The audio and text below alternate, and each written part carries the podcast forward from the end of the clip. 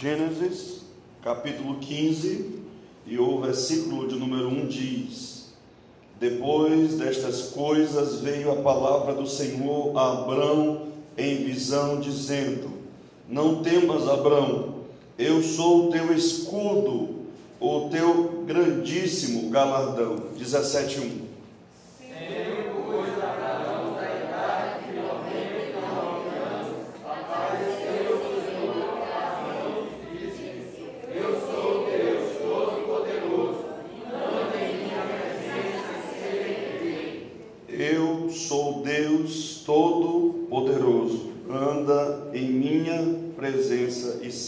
Quantos querem oração esta noite? Amém. Pai, nós estamos aqui diante da tua palavra. Nós queremos que depois de mais de três mil anos o Senhor continue falando, Pai. Deus, nós queremos e queremos ouvir a tua voz. Que a tua palavra tenha supremacia sobre nossos pensamentos, sobre nossas emoções, sobre nossa vontade, sobre todo o nosso ser que nenhuma preocupação, distração mental ou pensamento vagueante venha nos impedir de sermos, Senhor, da de levarmos cativos todo pensamento obediência a Ti, em nome de Jesus. Amém. Podem sentar? Podem sentar esta noite. Amados irmãos, o, o profeta Abraão, ele é unanimidade entre as grandes religiões monoteístas que existem até hoje. Que religiões monoteístas são essas? Monoteísmo quer dizer adorar apenas um único Deus. As religiões monoteístas que falamos é o islamismo, o judaísmo e o cristianismo. Islamismo, judaísmo e o cristianismo. As três religiões consideram Abraão como um grande profeta. As três religiões consideram ele como um homem que teve um exemplo de fé principalmente o judaísmo. No judaísmo, o Abraão e o Moisés são os dois maiores personagens praticamente da história judaica. Como o senhor sabe disso? Pelo capítulo 4 de Romanos, quando Paulo quer argumentar sobre como um homem que não era ainda da aliança com Deus, como que ele participou dessa salvação, ele cita, por exemplo, capítulo 15 e o versículo 6, ele vai citar, ele vai usar Abraão como exemplo. Quando em Hebreus o autor vai falar de fé, ele vai citar Abraão. Praticamente, quando Mateus vai, vai abrir o capítulo 1 para falar da promessa de Deus, ele vai citar Abraão. Quando Jesus vai responder aos fariseus em é, João 8, ele vai falar exatamente de Abraão. praticamente, o Novo Testamento vai dar o testemunho em geral de que o Abraão foi um homem de Deus e principalmente foi um homem de fé. Mas se você for pegar a história de Abraão, você vai perceber que ser um homem de fé não quer dizer ser um homem perfeito. Ser um homem de fé não quer dizer ser um homem sem falhas. Abraão, por exemplo, duas vezes mentiu a respeito do relacionamento com sua esposa. Se você abrir no capítulo 12, abra aí, você vai perceber que na verdade Deus precisou retirá-lo do ambiente familiar, porque Abraão vivia em uma cidade possivelmente que era idólatra. Por isso é que Deus diz: deixa a tua terra, deixa a tua parentela e deixa a casa de teu pai. Mas o Abraão, usando o mesmo termo, Abraão é mais para frente, ele não fez nada disso. Ele deixou a cidade, deixou, mas ele não deixou a parentela. Ele levou duas pessoas que na verdade não deu certo. Ele levou o pai e depois morreu em Arã, e ele levou o sobrinho, que em um dos caldeus é, depois causou contenda. Porque na verdade, irmãos, quando a gente faz o que Deus manda pela metade, geralmente a gente arruma problema. Ah, mas eu estou fazendo o que Deus diz, mas nem sempre a gente faz completamente o que Deus diz. O que isso quer dizer, pastor? Eu preciso aprender a obedecer completamente a voz de Deus falando no meu coração. E isso vai incluir nos mínimos detalhes que ele me diz. Porque o texto vai continuar, vai continuar, depois que Deus chama a Abraão, Deus vai mostrar praticamente, ele vai andar por um processo de crescimento espiritual. E esse crescimento espiritual vai incluir principalmente como ele entende Deus. Grave isso. Abraão precisa saber quem é Deus. Por isso que às vezes que Deus aparece, geralmente Deus diz quem ele é. E todas as vezes que Deus diz para Abraão quem ele é, isso está ligado ao que ele está passando. O que isso quer dizer, pastor? Deus é a resposta para tudo que você possa enfrentar. Isso não quer dizer que nós usamos Deus como útil. Isso não quer dizer que nós estamos esperando que Deus satisfaça só o que a gente quer. Não, isso quer dizer que o Salmo 23 está certo. O Senhor é o meu pastor e nada me faltará. Isso quer dizer que quando Davi diz: Eu não tenho, a quem buscarei? Eu no céu senão a ti? E quem tenho eu na terra senão a ti? Ele vai responder: Não há outro bem além de ti. Sabe o que isso quer dizer? Tudo que você pode imaginar que vai procurar em outro lugar, o teu Deus vai te dar. Você vai encontrar no teu Deus, porque o teu Deus já é o que você precisa.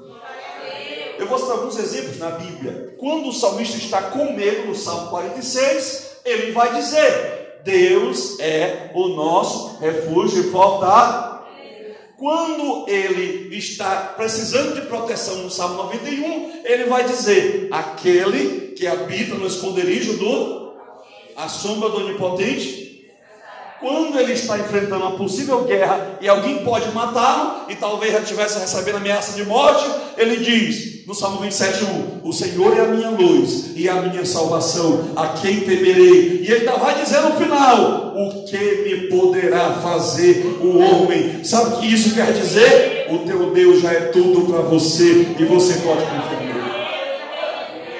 É muito interessante que acompanha a Bíblia inteira. No Salmo 18, ele vai dizer lá: O Senhor é o meu rochedo. Durante a Bíblia inteira, tudo que o homem está precisando em Deus, ele consegue. Tudo que o homem está buscando, Deus já é.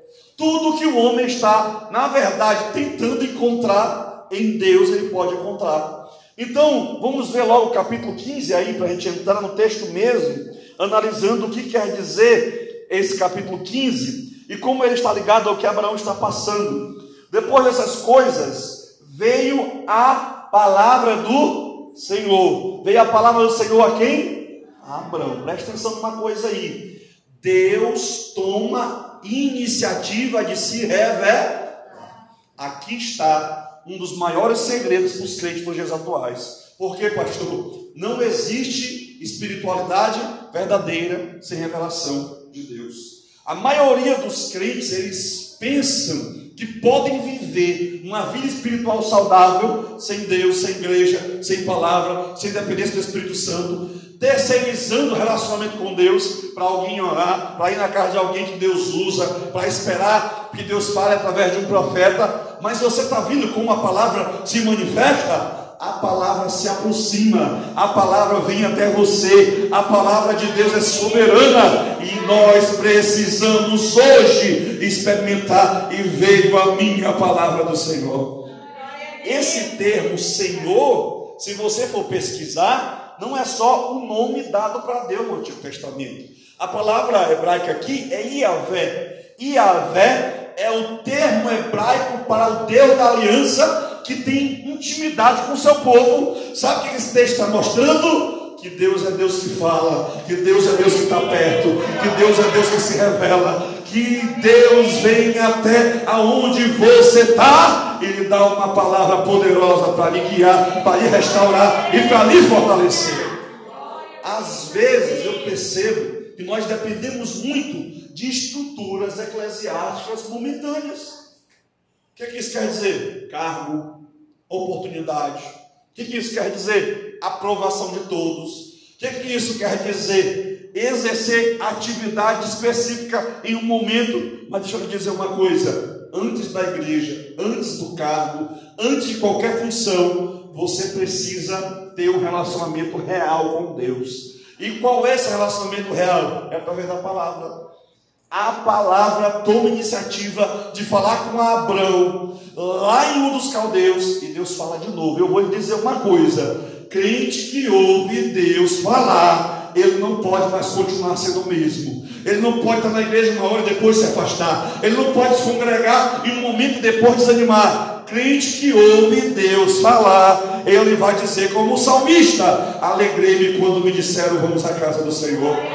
Ele vai dizer como o salmista: Eu te invocarei enquanto eu viver. Ele vai dizer como o salmista: Todo ser que respira, louve ao Senhor. Ele vai dizer como o salmista: Antes tem o seu prazer na lei do Senhor e na sua lei medita de dia e de noite. Vejam bem, e veio a palavra do Senhor. Deixa eu te dizer uma coisa Crente só é transformado quando ouve Deus falar. Ah, pastor, mas eu gosto do cantor tal, da irmã tal. Ah, pastor, mas eu acredito que a gente tem que fazer uma festa assim, um culto assim, um movimento assim. Se a palavra de Deus não falar, a igreja não muda. Se Deus não vier até você, você vai continuar sendo o mesmo, você vai só fazer parte de uma igreja, você vai só estar na lista de membros, de dizimista, mas isso não é o mais importante. O mais importante é você se encontrar com a palavra, ouvir a palavra, ser transformado pela palavra e Deus mudar a tua história através da palavra. Eu vejo pais hoje dizendo assim: ah, meu filho foi criado na igreja. Ai, meu filho, eu gosto de. Eu sempre levei meu filho para a igreja durante quase 20 anos. Mas a grande questão não é essa. A grande questão é: o teu filho aprendeu a palavra? O teu filho foi transformado pela palavra? O teu filho absorveu a palavra? Aplicou a palavra? Irmão, não adianta ir para o hospital se eu não ter contato com o médico. E ainda que eu contato com o médico, ele me passou remédio, eu tenho que tomar, eu tenho que tomar no horário que ele diz, eu tenho que seguir o que ele diz, eu tenho que me cuidar. Não adianta querer uma vida espiritual mágica, uma vida espiritual com fórmula. A verdadeira saúde espiritual vem quando Deus se aproxima de você através da sua poderosa palavra. Ou seja, sem Bíblia, sem igreja. Sem palavra, sem vida espiritual. Ah, mas eu sou músico. Ah, mas eu, eu gosto, a minha área de, de atuação na igreja é outra, é coreografia. Ah, mas a minha área de atuação na igreja é tal trabalho. Eu gosto de fazer é, é, peças e não sei o que. Tudo isso é importante. Mas nada é mais importante na igreja do que veio a palavra do Senhor até você. Quando a palavra vem, ela faz uma obra poderosa dentro do teu coração. Muito crente hoje, infelizmente, ainda está vivendo de emoção. Quando tem coisas acontecendo importantes, algum evento na área, algum evento na congregação, aparece. Quando não tem nada, desaparece. Praticamente, nós estamos vivendo de ciclo. Ciclo do movimento, eu vou. Quando está o movimento pouco, eu desapareço. Mas crente movido pela palavra, irmão, pode ter muita gente, pouca gente, pode ter festa, pode não ter festa. Ele não está preocupado com isso, por quê? Porque a palavra de Deus já veio a ele, ele está afirmado na palavra de Deus. É muito interessante que a gente lê esse capítulo aí e pula logo para a parte final. Mas veja o que aconteceu no capítulo anterior. No capítulo anterior, o sobrinho de Abraão foi sequestrado. Traduzindo para nós hoje é isso. Se fosse traduzindo para nós hoje, uma facção de São Luís sequestrou ele.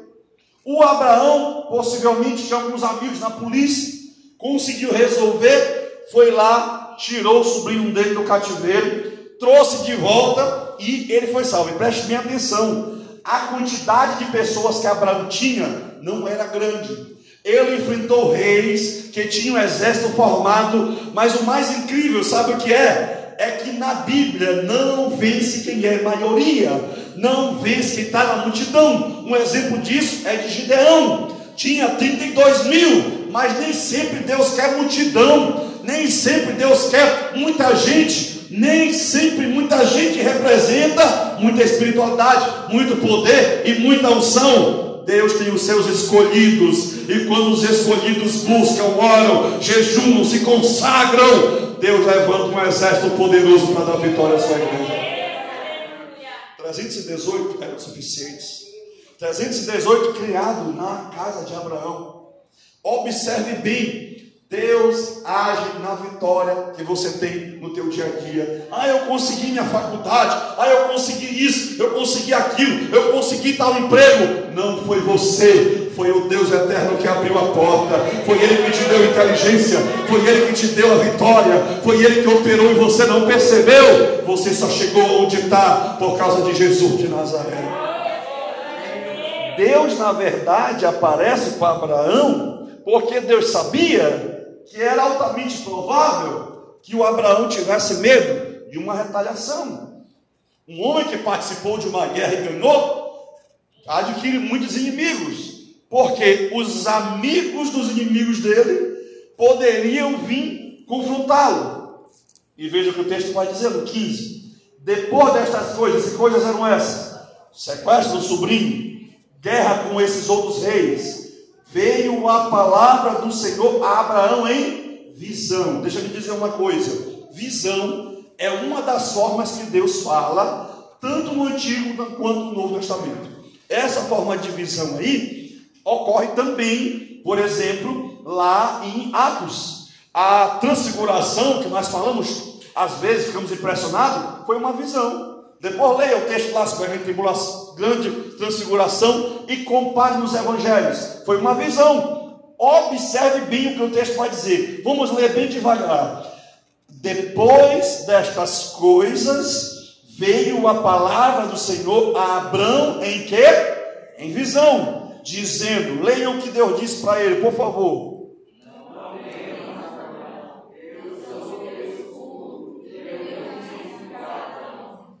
Lembra que eu falei para vocês agora?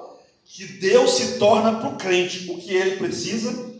Possivelmente o vovô Abraão já estava com 70 e tantos anos, 75 ou mais, havia ficado com medo depois da guerra que enfrentou. Você está vendo como Deus é? Deus sabe o que você sente, Deus sabe o que você passa.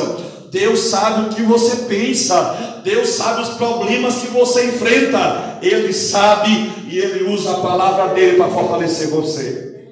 O nosso grande problema é que nós estamos vivendo por vista e não por fé. Nós vimos as coisas piorarem e não acreditamos que o que Deus falou vai acontecer. Nós achamos que a altura da água no barco praticamente vai determinar que o barco vai afundar. Nós achamos que porque o Jordão está muito cheio de água, era a maior cheia que tinha tido, eu não tenho como acreditar que esse Jordão vai abrir. Mesmo que o Deus de Israel já tivesse aberto o mar vermelho, parece que o povo não lembra da história. Parece que a dúvida faz a nossa memória ser curta em relação ao que Deus fez. Mas eu vou lhe dizer uma coisa, irmão: o nosso Deus não muda, o nosso Deus é fiel, o nosso Deus operou antes e opera agora, o nosso Deus cuidou de nós até agora e vai continuar cuidando, Ele nos protegeu até hoje e Ele vai continuar te protegendo. Ele te usou antes e pode te usar agora, Ele te perdoou antes e pode te perdoar agora. O nosso Deus continua sendo Deus de Abraão, de Isaac e de Jacó e continua sendo Deus da igreja também nos dias atuais. Agora vamos ser bem franco. Um dos maiores inimigos da igreja hoje chama-se medo. Medo. Esse medo vai em relação à gradação, a diferença, desde um simples medo de falar em público, até um medo, como as pessoas estão hoje, do vírus.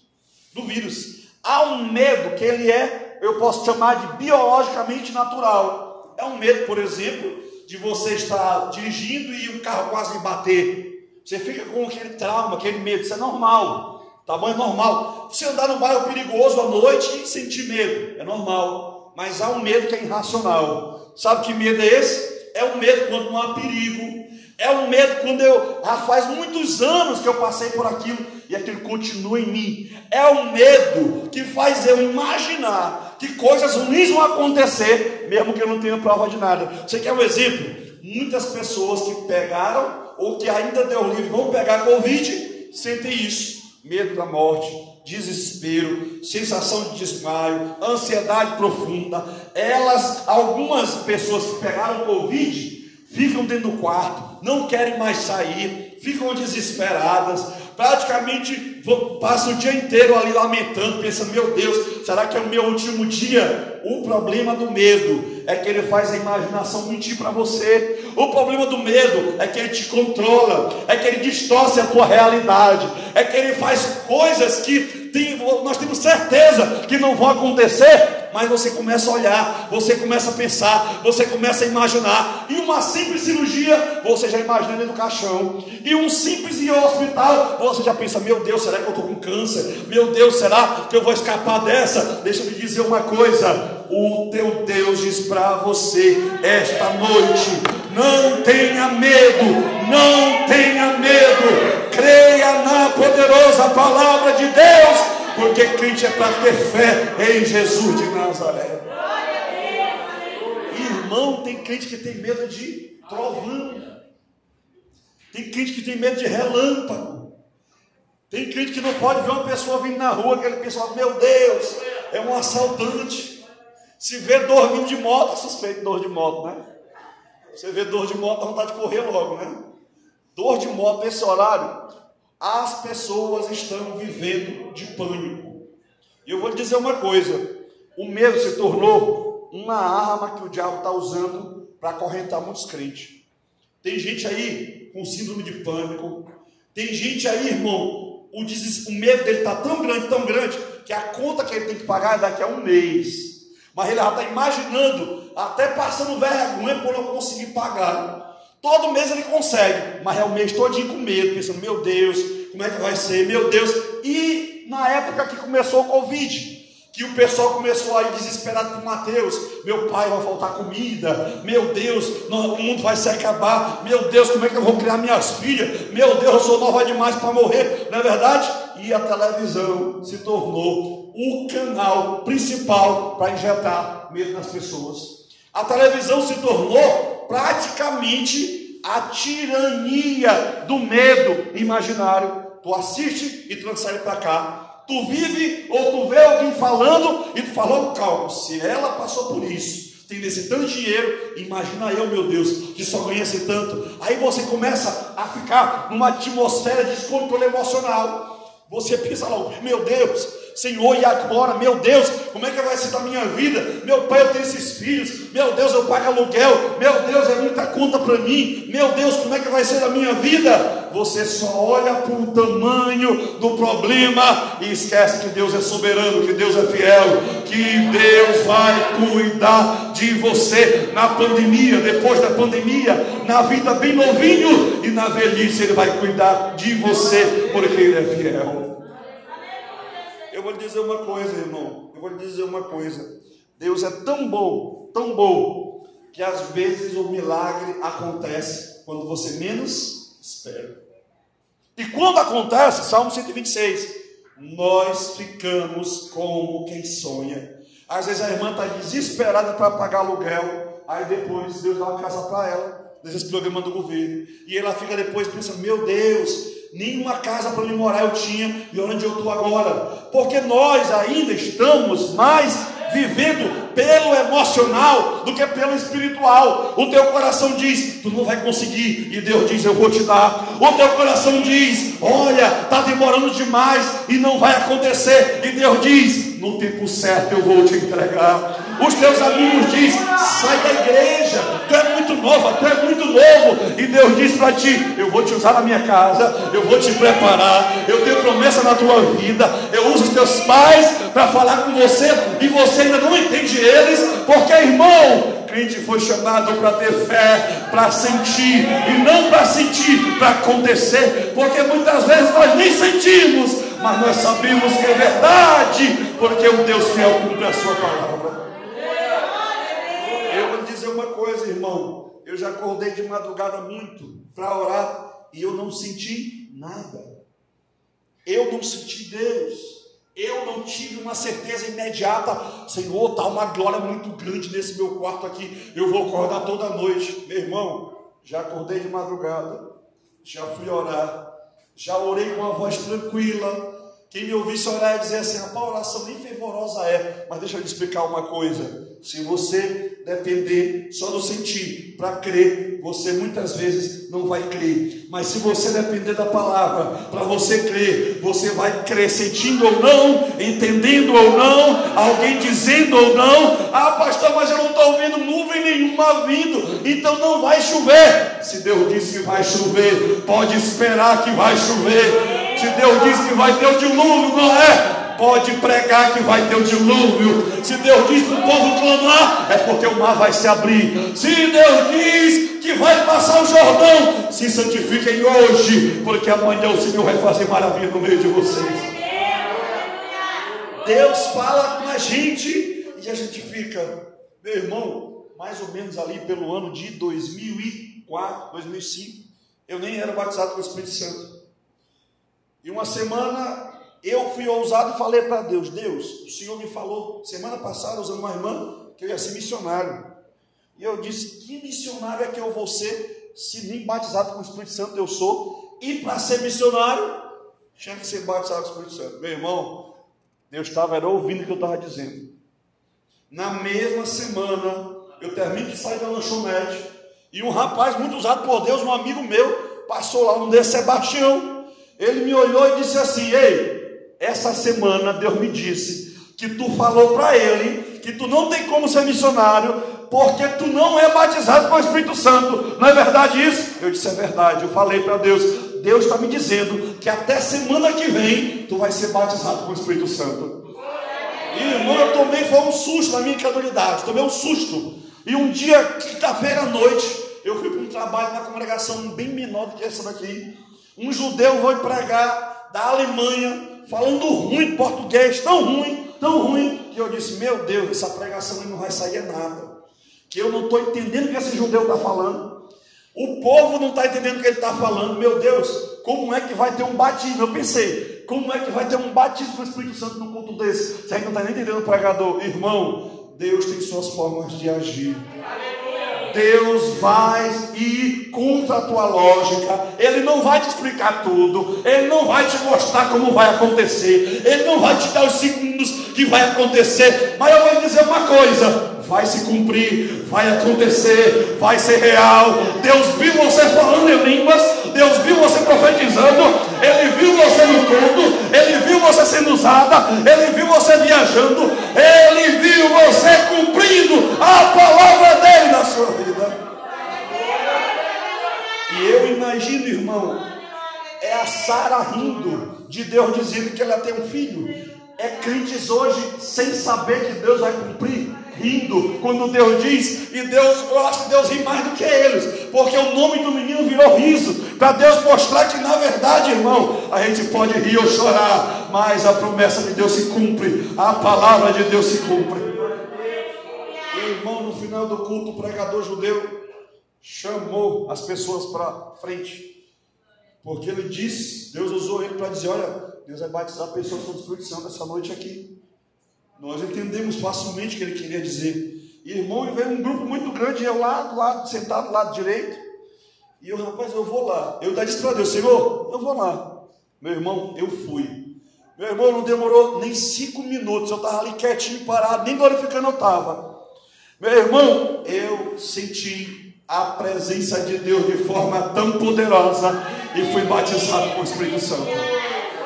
Na hora que terminou o culto, o abençoado que estava comigo, na lanchonete também, estava no culto, ele me olhou e disse assim: rapaz, Sebastião está usado por Deus, meu irmão, porque o que o homem diz em duas semanas, Deus cumpre do jeito que ele falou. Irmão, ainda existe profeta Israel, ainda tem uma mulher que Deus usa, ainda existe profecia verdadeira. Deus ainda fala com o seu povo.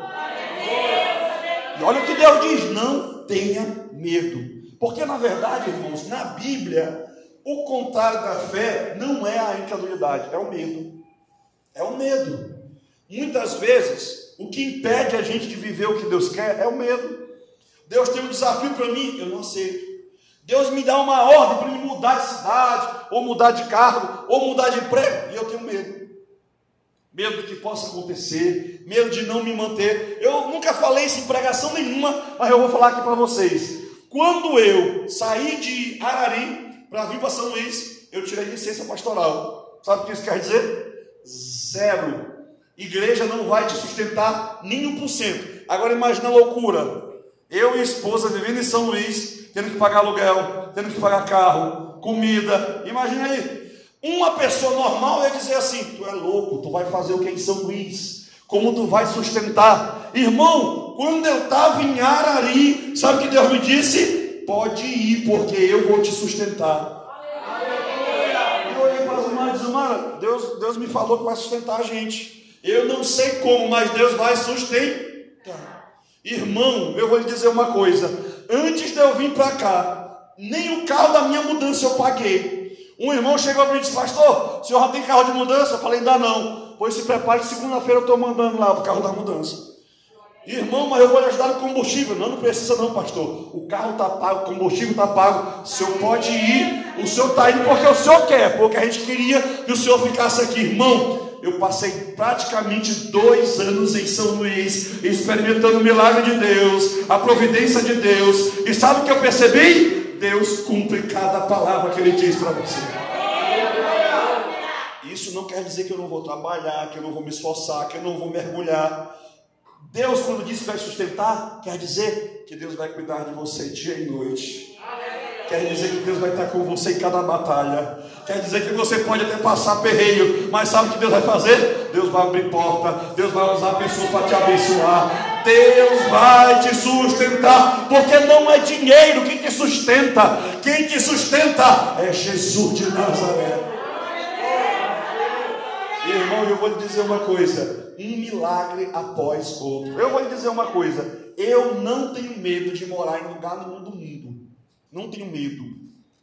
Eu não tenho medo de Deus daqui a alguns anos me levar lá fora do Brasil, lá para a África, para trabalhar como missionário. Meu Deus, como é que tu vai te sustentar? Eu não estou preocupado. Sabe por quê? Porque se Deus te enviar, Ele vai cuidar de você. Porque se Deus, se Deus te der a ordem, não te preocupa. Deus continua sendo Deus, continua sendo fiel. Não perde teu sono à noite. Não fica pensando bobagem. Confia na poderosa palavra de Deus. Não tenham medo. Irmão, é uma coisa normal. Quando a gente assume algo novo, ter medo. A mãe, por exemplo, quando mulher quando está grávida, meu irmão, tem medo de tudo. Tem medo do bebê morrer. Tem medo de nascer com alguma deficiência, não é verdade? Quando casa, a pessoa tem medo também de não dar certo, de se divorciar. Quando chega no novo emprego, irmão, é um monte de coisa. Mas infelizmente, a nossa sociedade está cheia de fobias. As pessoas estão tendo mais medo do que fé. Elas estão se tremendo por qualquer coisa. Os nervos dela estão à flor da pele. Praticamente ter medo virou uma coisa natural. Aí a mãe, meu filho, eu estou morto, estou com medo demais, porque está indo para a igreja. Irmã, deixa eu te dizer uma coisa: está indo é para servir a Deus, está indo é debaixo do sangue de Jesus. Ah, pastor, eu não tenho coragem para vigília para voltar de madrugada, porque é perigoso demais. O anjo do Senhor acampa-se ao redor daquele que o teme e o livra. Pode viajar para a cidade perigosa. Deus vai te guardar a tua entrada e a tua saída desde agora e para sempre. Irmão, eu já viajei demais, irmão, para lugar perigoso. Eu já peguei estrada ali, daquela região ali de Pinheiro para Mirizal, 11 horas da noite. Só eu e Jesus de Nazaré. Ah, o senhor está se arriscando. Às vezes não era, não tinha como sair mais cedo. Tinha reunião nove, até 9 horas da noite em Arari. E eu tinha que viajar depois das 10 para ir para Mirizal. Imagina aí, 4, 5 horas, 3 horas da manhã, eu chegava em Mirizal. Mas deixa eu te dizer uma coisa: onde você vai pisar, Deus vai te guardar. Ah, pastor, mas eu fui assaltado. Pode até ser, mas Deus não vai deixar o inimigo te tocar além do que ele permitir, porque Deus é soberano. Agora eu vou dizer uma coisa, irmão, é duro que eu vou dizer, mas é verdade. Na igreja está cheio de gente medrosa, medo de pregar, medo de assumir trabalho, medo de assumir cargo, medo de aceitar tarefas, medo de tudo, irmão. Tudo o povo tem medo.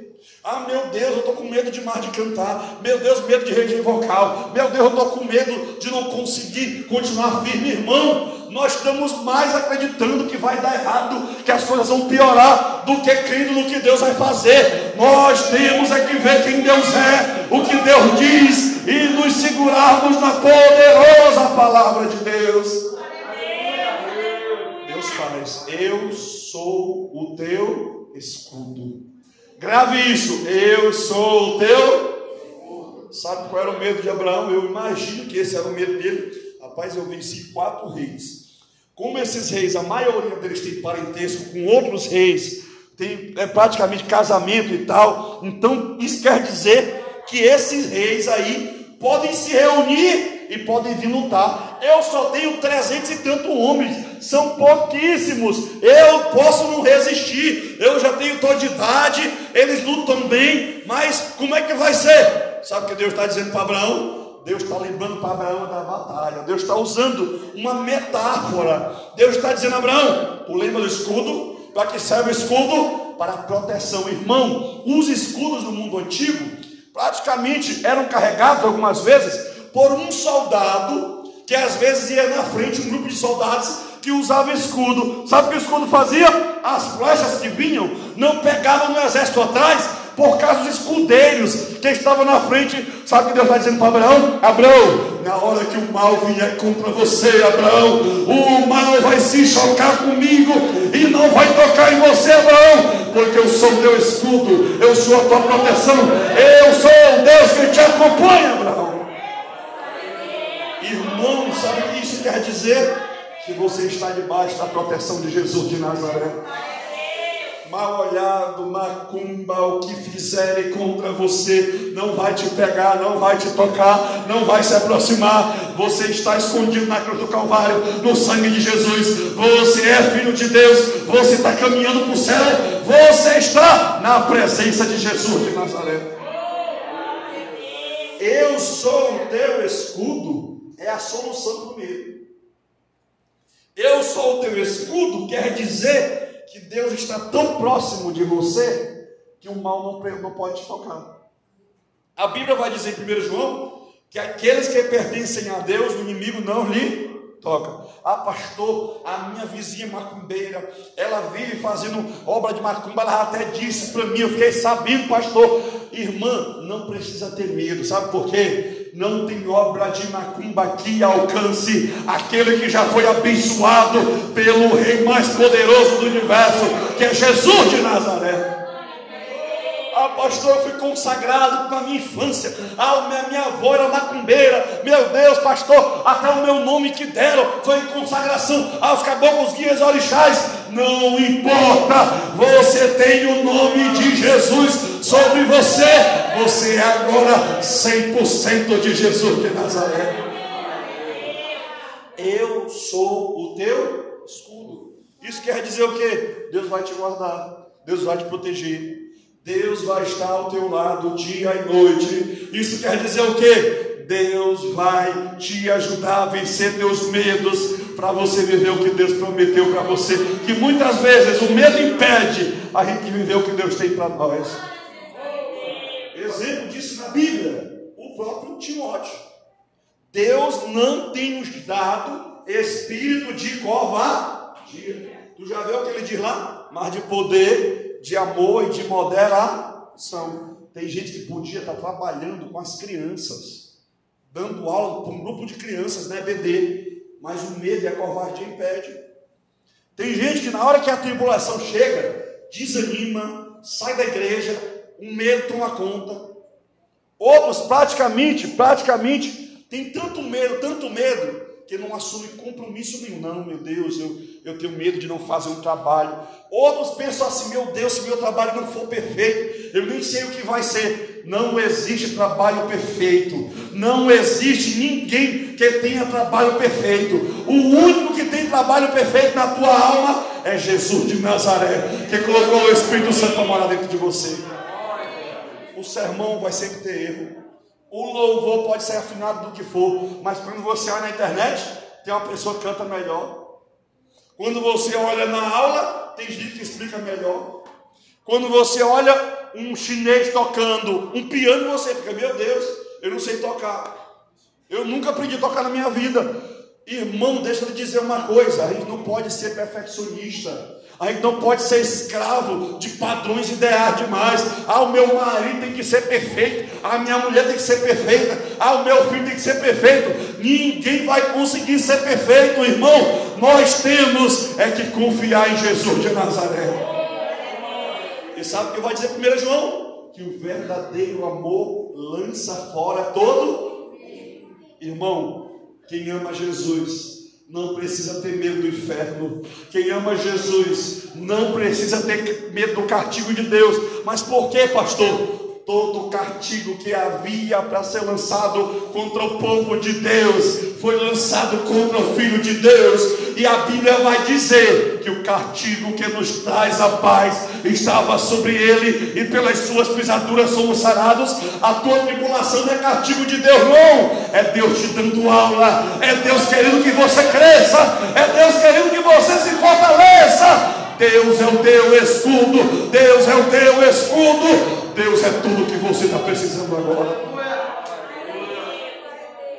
Ah, pastor, mas eu perdi parente tal, eu perdi fulano de tal. Mas Deus te consola. Mas Deus cuida de você na vida e na morte. Mas Deus não te abandona. A Bíblia diz: ainda que eu andasse pelo vale da sombra, não temeria mal, porque tu estás Irmão, para cada tipo de medo na Bíblia, a presença de Deus é a resposta. O discípulo, várias vezes, Jesus disse para ele: Não temam, eu sou o que estou com vocês. Isaías vai muito dizer: Não temam, não temais nem vos assusteis. Irmão, tem coisas que acontecem na família da gente que a gente toma um susto. Toma um susto. Tem, tem situações que a gente fica assim, sem saber, sem era nem beira. Meu Deus, o que é que eu vou fazer? Como é que eu vou resolver? Meu pai, e agora? Meu Deus, deixa eu lhe dizer uma coisa. Quando você perder o controle, lembre-se que, que tem um Deus no céu que controla tudo. Quando você perder as forças, lembre que tem um onipotente que colocou o Espírito Santo para morar dentro de você. Quando você não souber o que fazer, lembre-se que existe um Deus de sabedoria, de esclarecimento, em direção, que não abandona você em nenhum momento. Fique de pé esta noite. Josué, capítulo de número 1 e o versículo de número 1 até o versículo de número 9. Todos encontraram aí? Eu vou ler um versículo, os irmãos vão ler outro. Sucedeu, depois da morte de Moisés, servo do Senhor, que este falou com Josué, filho de Num, servidor de Moisés, dizendo, versículo 2: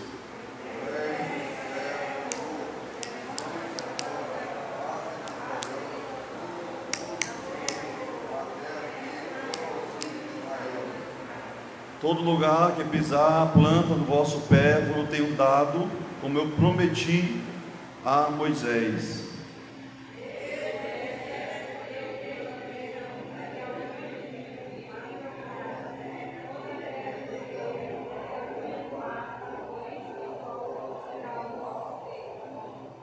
Ninguém te poderá resistir todos os dias da tua vida. Como fui com Moisés, assim serei contigo. Não te deixarei e nem te desampararei.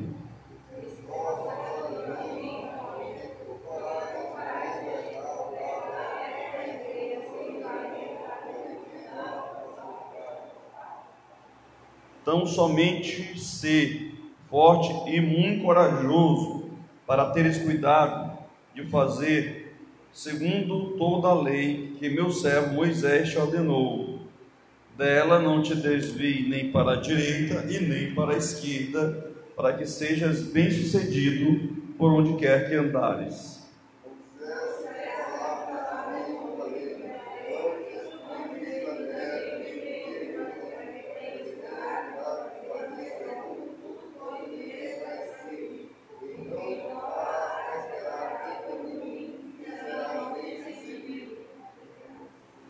Não te mandei eu ser forte e corajoso. Não temas, nem te espantes, porque o Senhor teu Deus é contigo por onde quer que andares. Quantos querem oração esta noite? Se houver esta noite alguém enfermo, pode vir até a frente. Se houver alguém com um familiar enfermo, pode vir até a frente. Nesse momento, nós vamos estar fazendo uma oração intercessória, segundo a ordem de Jesus. Tá bom? Capítulo 10, capítulo 14, principalmente, na verdade, de João, ele vai dizer isso. Tá bom? Vamos estar fazendo essa oração. E eu gosto muito do texto bíblico, porque lá no texto bíblico vai dizer: seja feito conforme a medida da vossa fé. Seja feito conforme a medida da vossa fé. Senhor Jesus, Deus dos céus e da terra, Deus do mundo visível e invisível, Deus de Abraão, Deus de Isaac e Deus de Jacó. Deus que quebra o arco, despedaça a lança, queima os carros no fogo.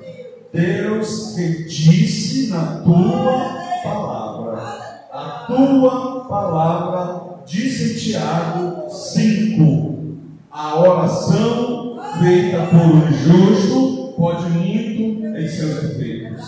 A tua palavra diz: tudo que pedides em oração, crendo, recebereis. A fé, Senhor, não é onipotente, mas o Deus da fé é onipotente. A fé não é mandar em ti, mas é confiar que o Senhor vai fazer o que é melhor. Eu quero te pedir esta noite, reunido com o teu povo, faz o teu melhor para o teu povo. Faz a tua vontade na vida do teu povo. E qualquer enfermidade que por acaso tenha se aproximado do lar dela, da mente dela, do corpo dela, da alma dela, do espírito dela, esta noite saia.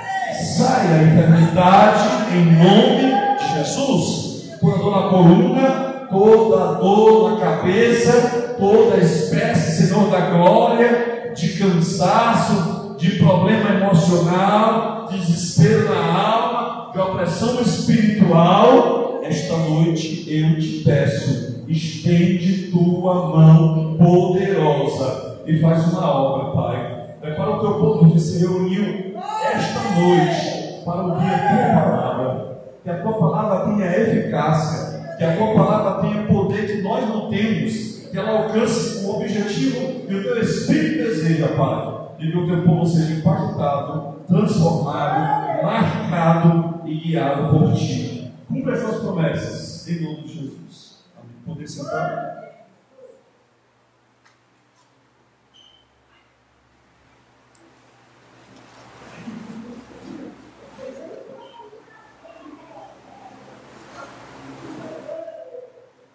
Amados irmãos, o texto de Josué, praticamente, ele é uma situação pós-luto.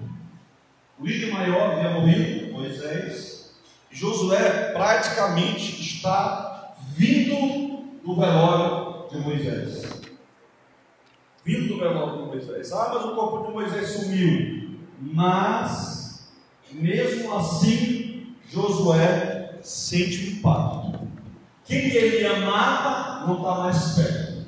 Quem ajudava ele não explica mais nada. A voz que ele era acostumado a ouvir pregando, inclusive Deuteronômio, são uma série de sermões, agora não ecoa mais. Moisés praticamente é uma lembrança. Moisés se tornou praticamente alguém que ele poderia se espelhar, mas que imediatamente ele não podia mais olhar.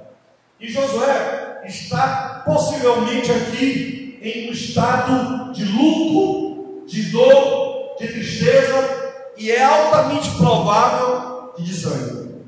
O desânimo que ele sente é o desânimo de alguém que percebe a ausência de alguém grandioso, de alguém amoroso, de alguém cuidadoso, de alguém principalmente que deixou um vazio na liderança de Israel. E o pior não é isso. O pior é que praticamente o Josué nem sabia direito, nem tinha imediata noção do que iria acontecer. E o que iria acontecer? O Deus que não morre iria falar com ele. A primeira lição desse texto é que todos os líderes passam. Todos os líderes passam, mas há um Deus que não passa. Há um Deus que permanece Há um Deus que continua falando, há um Deus que continua preparando, há um Deus que continua cumprindo promessas, há um Deus que continua sendo fiel, há um Deus que não muda, há um Deus que não é bom porque a gente é bom, Ele é bom porque faz parte da sua natureza. Há um Deus que não esquece do que diz, há um Deus que cuida do seu povo, há um Deus que não morre, há um Deus que está com você dias da sua vida. Às vezes, às vezes, os Josué acabam criando hiperdependência humana. E observe bem que no versículo de número 2, Deus é realista. Deus não muda o passado. Ele não muda o que aconteceu. Ah, ele vai mudar. É como eu lido emocionalmente com o passado. Ele, na verdade, está sarando a ferida de Josué. Ele olha no versículo de número 2, ele vai dizer: Meu servo Moisés é morto. O que, que Deus disse para Josué? Se levante. Irmão, eu vou lhe dizer uma coisa: se nós fixarmos os nossos olhos só no passado, só na dor, só no problema, nós vamos desanimar, nós vamos ser engolidos pela angústia nós vamos ser literalmente paralisados pela dor. A dor que paralisa não pode ser vencida pelo conselho de alguém dizendo: ô oh, mulher, melhora, ô oh, homem, tu tem que melhorar. Não adianta imediatamente uma palavra dessa. E o que adianta, pastor? É a voz de Deus. E o que adianta? É Deus se aproximar, é Deus falar, é Deus dizer para você essa noite: Ei, morreu, eu sinto o que você sente, mas eu tenho uma missão para você. O que isso quer dizer? Pare de olhar para trás e olhe para frente. Pare de olhar por que aconteceu, para dor que você sente e olhe para o Deus que você tem. É como se ele dissesse: lutas para você, eu tenho Jordão para você passar, eu tenho guerras para você lutar, eu tenho povo para você liderar, eu tenho noites para você orar, eu tenho pessoas para você ganhar. Se levante e faça o que o Deus vivo quer, porque essa é a missão nossa nessa terra. Eu poderia colocar o tema dessa mensagem como o Deus vivo que cumpre as suas promessas. O Deus vivo que cumpre as suas promessas. A primeira coisa que ele faz é mudar a perspectiva de Josué. Por que mudar a perspectiva? Porque se eu ficar preso no relacionamento que eu não tenho mais, se eu ficar preso no emprego que eu não tenho mais, se eu ficar preso no carro que eu não tenho mais, na casa que eu não tenho mais, se eu ficar preso eu não vou conseguir ser na obra, ser para Deus, ser o povo de Deus, quem Deus quer. E o que isso quer dizer, pastor? Deus trata conosco para que a gente use todo o nosso potencial em vivenciar todos os projetos que Ele tem em nossas vidas. É muito complicado gente que vive no passado. Por quê? porque guarda mágoa no marido, mesmo que tenha separado, guarda mágoa dos pais, porque foi abandonada, mesmo a gente reconhecendo que é uma situação muito triste, muito triste mesmo, guarda ressentimento do patrão, porque foi injustiçado no serviço. Mas eu vou te dizer uma coisa: não adianta continuar sentindo as mesmas coisas, não adianta continuar remoendo o porquê aconteceu o porquê a injustiça aconteceu. Não adianta. Quando Deus diz: Meu servo Moisés é morto, ele não está sendo duro, ele está dizendo a verdade. O teu passado, literalmente, já foi. Por isso que Paulo escrevendo a primeira a carta aos Filipenses, ele vai dizer: esquecendo das coisas que para trás ficam. O que, que ele faz?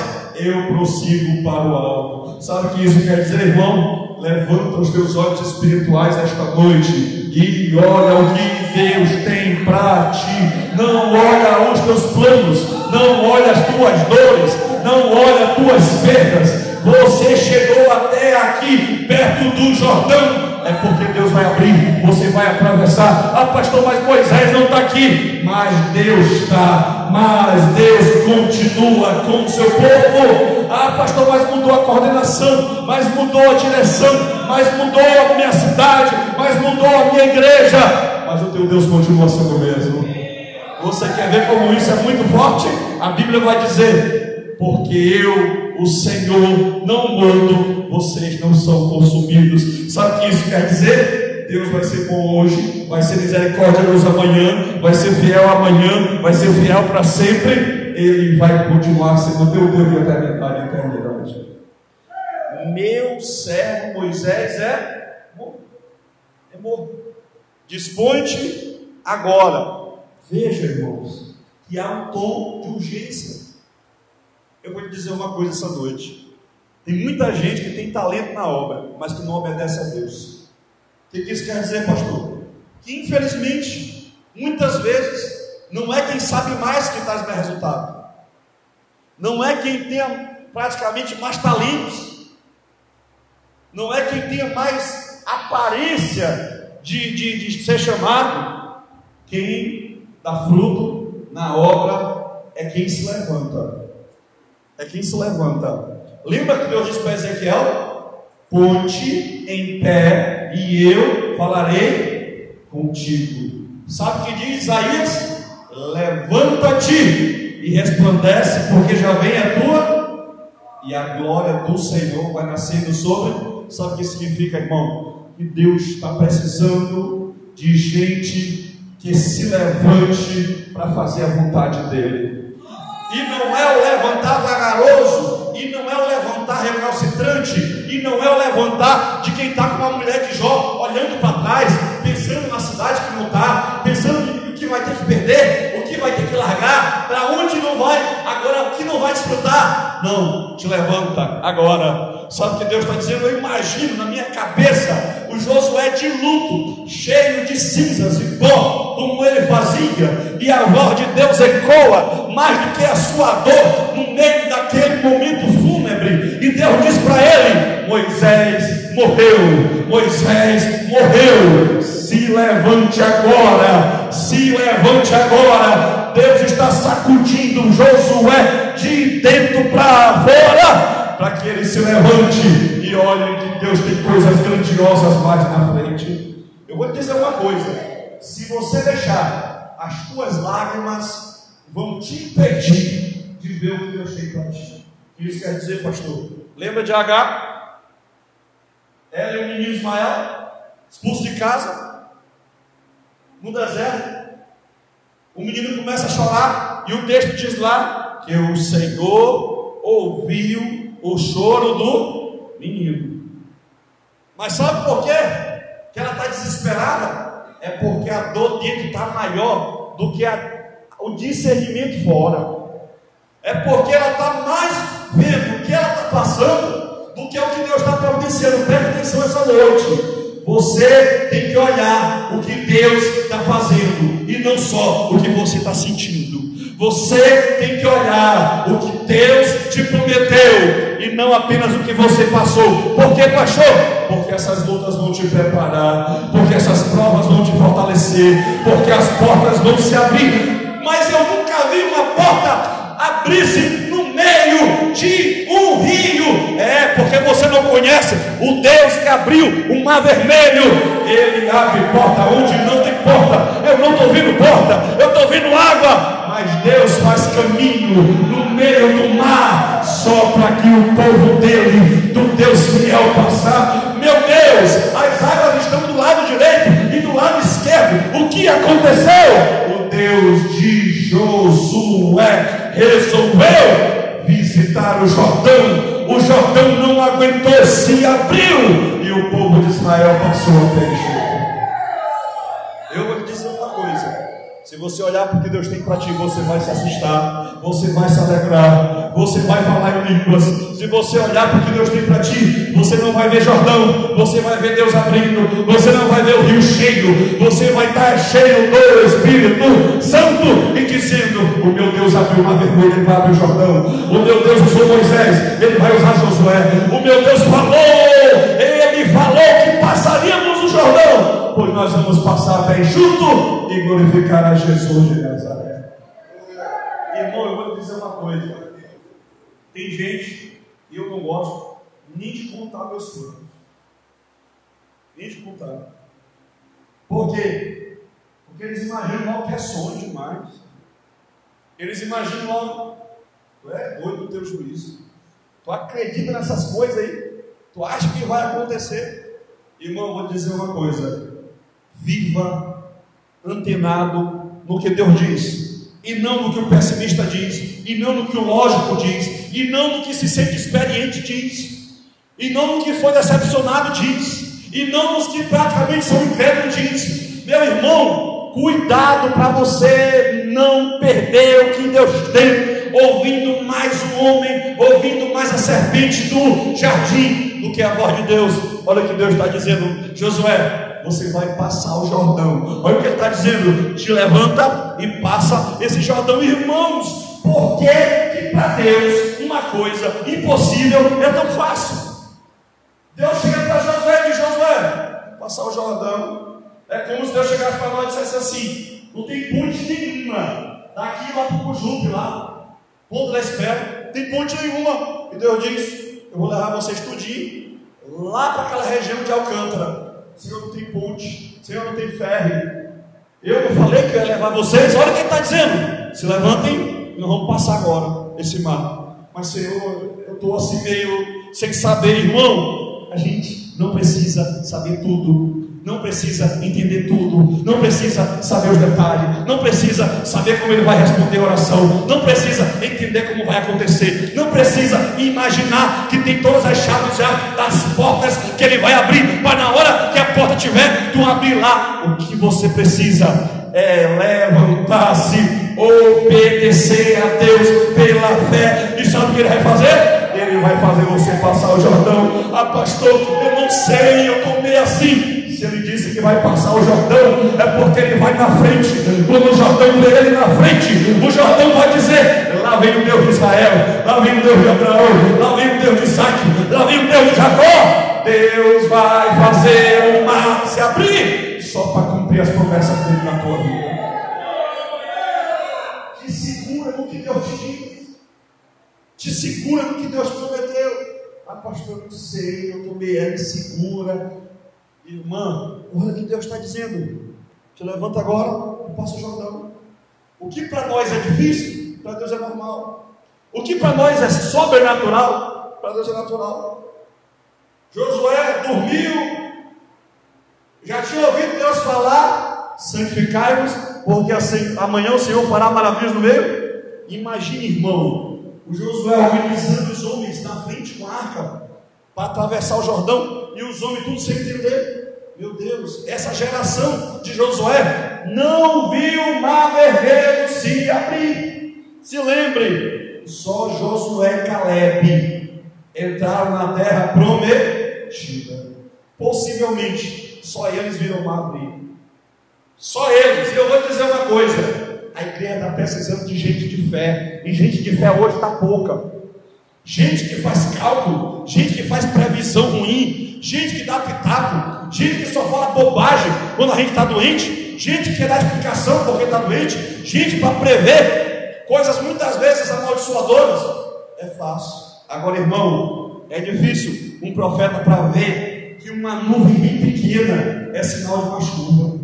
É difícil alguém para olhar e vai dizer: hoje ele gagueja, mas amanhã vai pregar. Hoje ele é um novo convertido, mas amanhã vai dar aula. Hoje ela está aqui cantando desafinado, mas amanhã Deus vai usar. Hoje ele está só com uma Bíblia azul indo para a igreja, mas amanhã vai estar tá abrindo as escrituras, pregando, cheio do Espírito, indo para a cruzada, indo no evangelismo, viajando para o interior, e todo mundo olhando, dizendo: Eu não sei o que aconteceu. Alguém se levantou, o Jordão se abriu, Deus passou o Jordão, e Josué estava bem na frente. Eu imagino Josué entrando dentro do Jordão aberto e pensando: passa o Jordão, passa o Jordão, passa o Jordão, tu e todo esse povo, passa o Jordão. Você e eu precisamos viver os milagres de Deus, a obra de Deus, o agir de Deus, quando nós acreditamos o Deus que abre o Jordão. Chame o cientista, chame o cientista, leve ele para a beira do Jordão, peça para ele pisar na água, peça para ele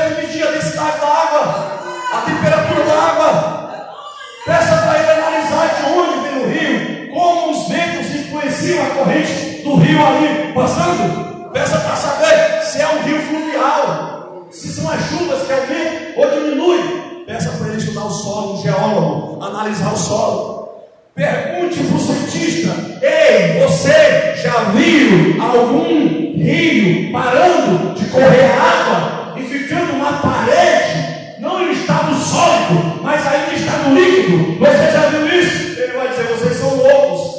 fere a lei da natureza. Eu nunca vi isso acontecendo. Eu nunca vi isso ser real. Vocês estão sonhando. Vocês estão delirando. Vocês estão vivendo uma fantasia. Irmão, chame ele para o dia que o Deus que criou e fez o mundo todo, que é dono, Senhor de todas as leis, ele não quebra leis, ele usa as leis, ele ultrapassa as leis. Imagine o susto se um cientista mais ou menos oceanógrafo se aproxima do Jordão e ele vê Josué bem ali atrás dos sacerdotes, e os sacerdotes estão marchando, e o Jordão praticamente está mais duro que essa parede, e o chão está seco. O cientista desmaia, ele acha que está delirando, ele acha que está sonhando, não é, é porque Deus é fiel, e se você acreditar em Deus,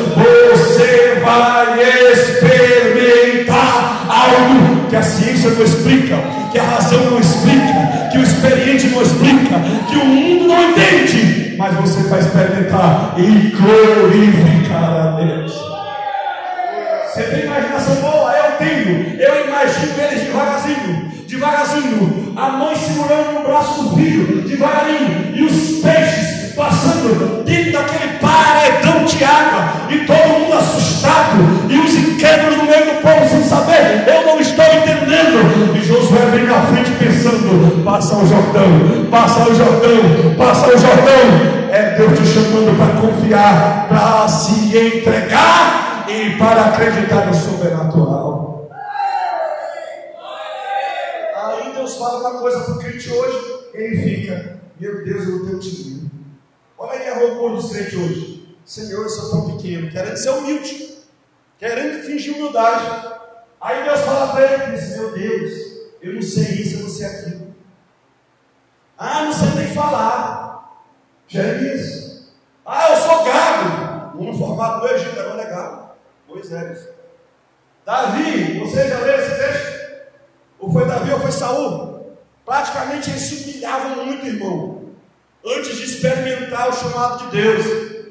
Mas eu vou lhe dizer uma coisa: Deus, quando Ele te tira do teu estado de luto, de dor, para o estado de luta, é esse estado, Ele quer que você se levante e aceite os desafios que Ele tem para você.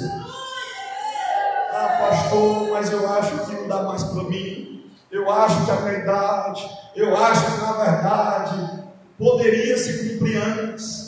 Eu vou lhe dizer uma coisa: Deus, olha o que Ele vai dizer: a terra que dou aos filhos de Israel.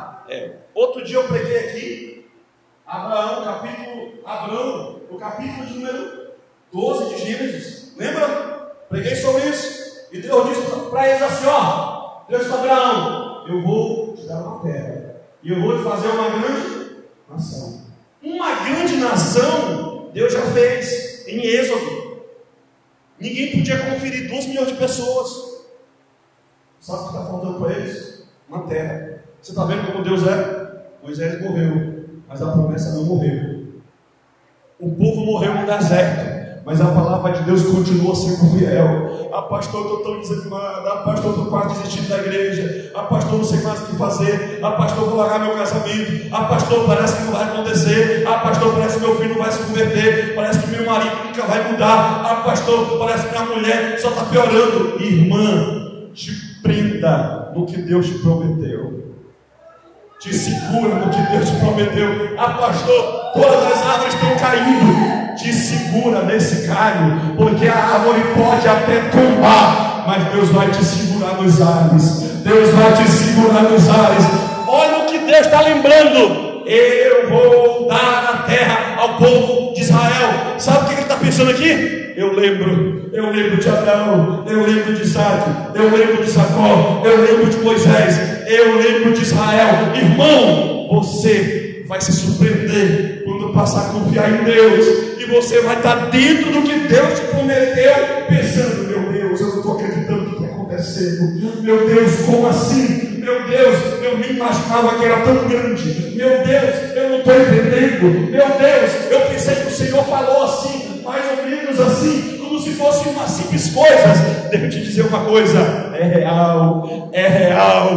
O que Deus te diz é real. O teu Deus é fiel. Ele te prometeu e vai acontecer. Mas tem um Jordão, pastor, ele vai abrir. Mas Moisés morreu, pastor. Mas Deus vai levantar Josué. Ah, pastor, mas tem 31 nações, 31 cidades ele vai te dar vitória hoje, amanhã, depois, todos os dias da tua vida. Deus vai te dar vitória porque Ele vai estar contigo. E alguns irmãos, ainda bem que eu não estou lembrado de algum irmão desse na área. E quando a gente senta com ele, irmão, é reclamação demais. Demais. Pastor, eu estou pensando aqui que eu não tenho casa. Pastor, meu emprego. Pastor, eu estou pensando aqui que eu ganho tão pouco minha família. Ô oh, meu pastor, Deixa eu dizer uma coisa. Olha o que esse texto vai dizer. No versículo 3: Todo lugar que pisar a planta do vosso pé, vulo tenho dado. Olha de quem Deus fala bem aí, ó. Como eu prometi a quem? Moisés. Você está percebendo? Deus não esquece a sua promessa. Mas, pastor, como assim? Ele vai levantar líderes, ele vai levantar profetas, ele vai fazer o sobrenatural acontecer para você viver tudo que ele prometeu para você. Eu vou lhe dizer algumas estratégias que o diabo usa para você esquecer o que Deus diz. A primeira estratégia chama-se monotonia. Sabe o que é monotonia? É a vida rotineira que acaba tirando a tua fé. Vou citar, descrever para você. Você sai do culto, ouviu Deus falar, está animado, aí amanhã tu volta para o teu emprego. Muitos anos, já todo no meu emprego, mesmas pessoas, gente para te atender, coisa para te fazer em casa. E você vai transformando dentro da tua cabeça o teu mundo cotidiano em um mundo só natural. Parece que quando a gente vem para a igreja é o sobrenatural e quando a gente vai para casa é natural. E isso é monotonia por quê? Porque é como se você olhasse o relógio bem devagarzinho, passando. Tudo simples, tudo normal. E você pensa assim, meu Deus, não aconteceu nada ontem, hoje também não aconteceu então minha vida vai continuar assim mesmo. É isso que a monotonia faz. Ela faz você achar que o teu cotidiano é uma coisa normal, qualquer pessoa está vivendo, mas isso não é real. Por quê, pastor? Porque o tempo que você está nesse mundo que você chama de real, Deus está com você todo o tempo. Teu serviço com você, tua casa com você, lá no teu serviço lá na área pública, Ele está com você, sozinho de casa, com você, dia e noite, você dorme, Ele não dorme, você acorda, Ele está te esperando. Sabe o que isso quer dizer? O Deus da Bíblia, todos os dias, Ele está preparando você para viver as grandes promessas que Ele tem na tua vida. E às vezes, irmão, eu olho para o meu mundo como um mundo simples, natural. Eu não enxergo isso. Eu não penso, meu Deus, daqui a 10 anos eu vou estar. É, é o pensamento que vive na monotonia. Eu vou estar no mesmo emprego, eu vou estar na mesma vida, eu vou estar com a mesma casa, eu vou estar com a mesma família, tudo normal, tudo. Aí que está o problema. É porque quando a monotonia domina a gente, a gente olha para o futuro e pensa, ah, estou até desanimado, pastor, minha vida. Irmão, monotonia é uma coisa tão ruim que você vê o mundo frio, vê o mundo cinzento. Oh meu Deus, essa vida é tão cansativa. Tudo é cansativo para quem está na monotonia. Mas irmão, quem tem fé em Deus sabe o que ele vai entender? Meu Deus, eu estou nesse trabalho agora, mas eu sei que esse trabalho agora faz parte do teu projeto para me preparar para me viver o que o Senhor tem para mim. Como o senhor sabe disso, pastor? Ele fez isso com José. Ele fez isso com Jesus na capitaria. Com José no carcereiro. E ele está fazendo a mesma coisa com você. Por que isso, pastor? Porque para Deus a promessa é real. É real por quê? É real porque lá na frente ele prometeu e ele vai cumprir. E agora Ele está transformando você, Ele está quebrando correntes dentro de você, Ele está te desapegando do que Ele não quer, Ele está te transformando em quem Ele quer, Ele está aperfeiçoando a capacidade de pregar, de ensinar, de orar, de sentir compaixão, Ele está melhorando a tua liderança, Ele está ensinando você a perdoar. Muitas vezes, gente traindo você, amigos perto, e Ele está permitindo isso para você crescer, para você melhorar, para você parecer com Jesus. Ele teve um Judas perto, ele teve um Pedro perto, ele teve um pai que morreu, ele teve a mãe que queria praticamente mandar nele, mas não deu certo. E no final, Jesus viveu todo o propósito de Deus, e é por isso que ele disse. Pai, nas tuas mãos entrego o Espírito, e está consumado. Jesus viveu tudo que Deus queria, e nós temos que imitar Jesus de Nazaré também. Eu vou dizer uma coisa: além da monotonia, o diabo pode usar também a incredulidade natural.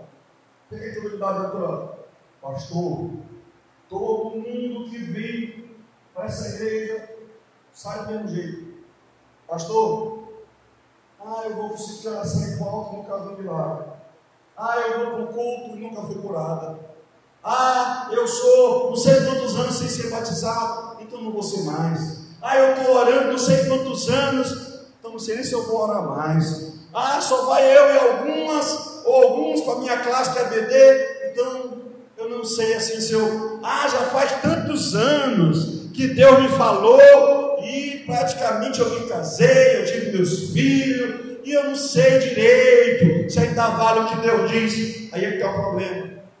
Às vezes, o tempo, porque parece demorado, se transforma em argumento ruim para nós não acreditarmos mais. Imagina Moisés, irmão, com 80 anos.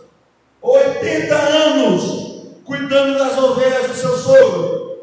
Passou 40 anos já. Já estou velho. O que, que Deus vai ter comigo? Não vai ter nada. Eu, 40 anos atrás, briguei com um rapaz, matei, fugi para cá, Deus me deu uma esposa, Deus me deu filhos, e agora não acredito mais muito nisso. Esse é o nosso problema. Nós facilmente não acreditamos nas promessas de Deus. Nós facilmente achamos que não é uma coisa tão séria. Deus não pode estar falando sério. Deus não pode estar dizendo isso aí só pode ser, irmão, isso é bom demais para ser verdade. Não é. Quem falou? Deus. Se Deus falou, Ele disse. Grave no teu coração. Grava no teu coração. Como eu prometi a Moisés. Como eu prometi a Moisés. Sabe o que isso quer dizer? Deus vai continuar firmado no que Ele te disse. Ele vai continuar. Ele falou como eu disse, como eu disse, como eu disse, irmão. O teu futuro está ligado ao que Deus te prometeu. O teu lugar é onde Deus te falou que Ele quer te levar. A tua vida é o que Deus disse que Ele vai realizar. O teu futuro é o que Deus quer que você viva agora, no presente, sentindo, olhando, vivendo, pensando e imaginando, meu Deus, eu não paro, eu nunca imaginei que eu estaria aqui. Meu Deus, olha onde eu estou. Eu estou depois do Jordão, eu estou na terra prometida. Meu Deus, como eu cheguei até aqui. Você só chegou aí por causa de Jesus de Nazaré, que é o teu verdadeiro Josué. Ele é o teu libertador. E Ele trouxe você até aqui esta noite. Como eu disse a irmão, eu vou dizer uma coisa essa noite. Se nós nos apegássemos às promessas de Deus, como a gente se apega a uma palavra ferina, meu irmão, nossa vida ia mudar. Ah, pastor, o senhor não imagina o que meu marido me falou lá em casa. Ah, pastor, o senhor não imagina as que eu vi lá em casa. Da minha mãe. Só eu sou crente.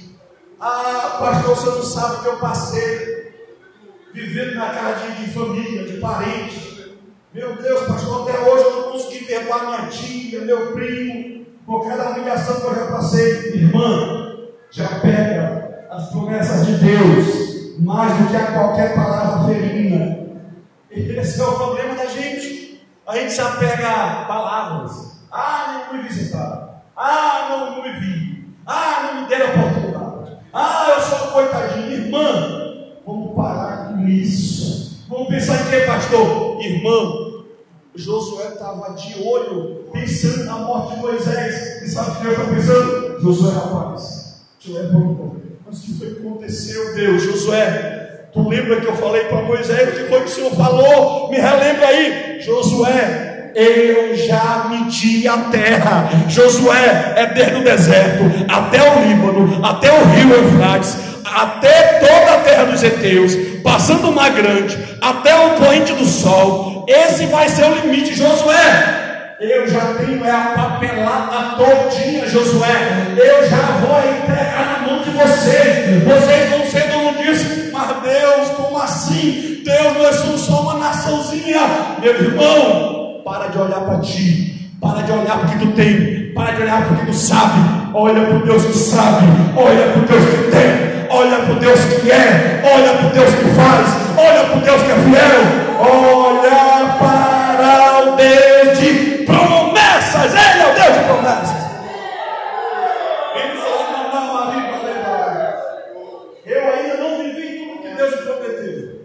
Mas eu já passei por algumas situações que eu nunca imaginei. Que na hora que eu estava lá, que eu estava lá, num lugar que Deus disse, quietinho lá para pregar, Deus me olhou e me disse assim: Você lembra que você era 10 anos atrás? Você lembra que você estava? Você lembra que você me pediu? Você lembra que você me pediu o que aconteceu hoje à noite?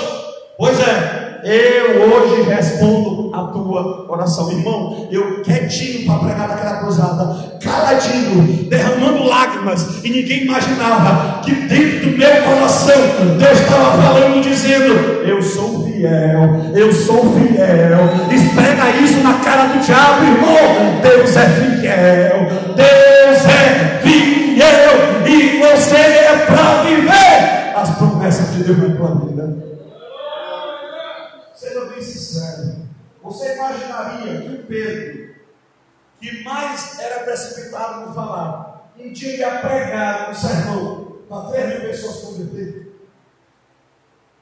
Você já imaginaria que, por exemplo, um homem como João, tão bravo, que pediu para pensou até pedir para cair fogo do céu sobre uma vila, porque eu receber o Senhor, e escreveu um livro, iria parar dentro de um tacho cheio de azeite, segundo conta a história, iria escapar e na casa dos 90 anos ia ter uma visão. Apocalipse são cinco visões.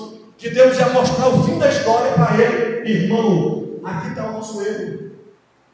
Nós só enxergamos o que a gente pode fazer com o que a gente tem, com o que a gente sabe, com as pessoas que a gente conhece, mas eu vou dizer uma coisa: Deus conhece mais pessoas que você. Deus tem a chave de todas as portas. Pastor, mas não tem porta nenhuma. Ele pode fazer uma porta bem na unha onde não tem porta para você entrar. Mas, pastor, eu estou vindo aqui só corredor. Eu não estou vendo porta, eu estou vendo só, só, só labirinto. Eu nem sei onde eu estou. Deus vai te tirar desse labirinto, Deus vai te guiar, Deus vai te usar, e Deus vai olhar nos teus olhos e vai depor de tudo que você passou, tudo que você aprendeu, tudo que você cresceu. Ele vai olhar e vai dizer para você: Eu estava te ensinando, eu estava te preparando. Agora, Josué, te levanta porque você vai lutar as minhas batalhas e você vai fazer o meu povo conquistar a terra prometida. Irmão, um outro inimigo, falei da monotonia, de habilidade, é o imediatismo. Sabe o que é imediatismo? Deus me diz no culto e eu quero logo essa semana. Deus fala comigo e eu penso, meu Deus, eu vou dizer uma coisa. Há uns 20 anos atrás, mais ou menos, 84, uns 14, 15. Eu nunca imaginei que eu ia pregar. Primeiro porque vocês podem não acreditar e sorrir, mas eu, eu já fui tímido. Tímido de não conseguir falar em público. Irmão, mas às vezes eu estava num trabalho de celebração à tarde. E uma mulher vinha pregar e estava bem pé ali. E terminava o trabalho, eu já estava pegando minha Bíblia indo para casa, antes de eu sair da igreja, ela me olhar e dizer assim: Eu te vejo pregando, irmão, não vou mentir não. Na hora que ela falar, me vejo pregando, vontade de olhar para trás para saber se tinha alguém atrás. Só me pregando. Só pensando, meu Deus, eu pregando. Ela se enganou nessa profecia aí. Irmão, esse é o nosso problema. A gente quer ver mais do que Deus vê. A gente quer, a gente no fundo da nossa, do nosso imediatismo, da nossa credulidade, de nossa blasfema interior, a gente pensa: Senhor, será que o Senhor está certo? Será que vai acontecer? Eu vou te dizer uma coisa: é um insulto pensar que não, é um insulto achar que ele errou, é um insulto imaginar que não vai acontecer. Sabe por quê? Vai acontecer, é real. Tudo que Deus te disse é real. Tudo que Deus falou, Ele não falou porque tu sozinho vai te tornar. Ele não falou porque tu sozinho vai chegar. Ele falou, é porque, como diz lá no quarto de, de Mateus, que muita gente não percebe: Vinde após mim e eu vos farei pescador de homens. Já percebeu isso? Já pensou nisso? Quem vai fazer você é Deus. Quem vai formar você é Deus. Quem vai preparar você é Deus. Quem vai usar você é Deus. Quem vai abrir a porta é Deus a glória é toda dele, o louvor é todo dele, a majestade é toda dele, o Jordão quem vai abrir é ele, quem vai vencer as nações é ele, porque ele é o Deus fiel todo-poderoso. Você quer uma dica de pastor irmão? Abre a tua mente essa noite, para você expandir o teu conceito de quem Deus é. Como assim, pastor? Irmão, Deus é grande. O que significa isso, pastor? Ele faz todas as coisas. Sabe o que diz o 29 de Jeremias? Eu que tenho planos melhores sobre vocês, planos de paz e não de mal, para dar o fim de desejais. Às vezes, eu pego meu plano quero que Deus viva, que Deus cumpra. Eu quero que Deus transforme o meu marido no marido que tem dentro da minha cabeça. Minha mulher na mulher que tem dentro da minha cabeça. Não é assim. Não sou eu que vou querer que Deus faça o que eu quero, que cumpra o que eu quero. Como, assim, como é que funciona, pastor?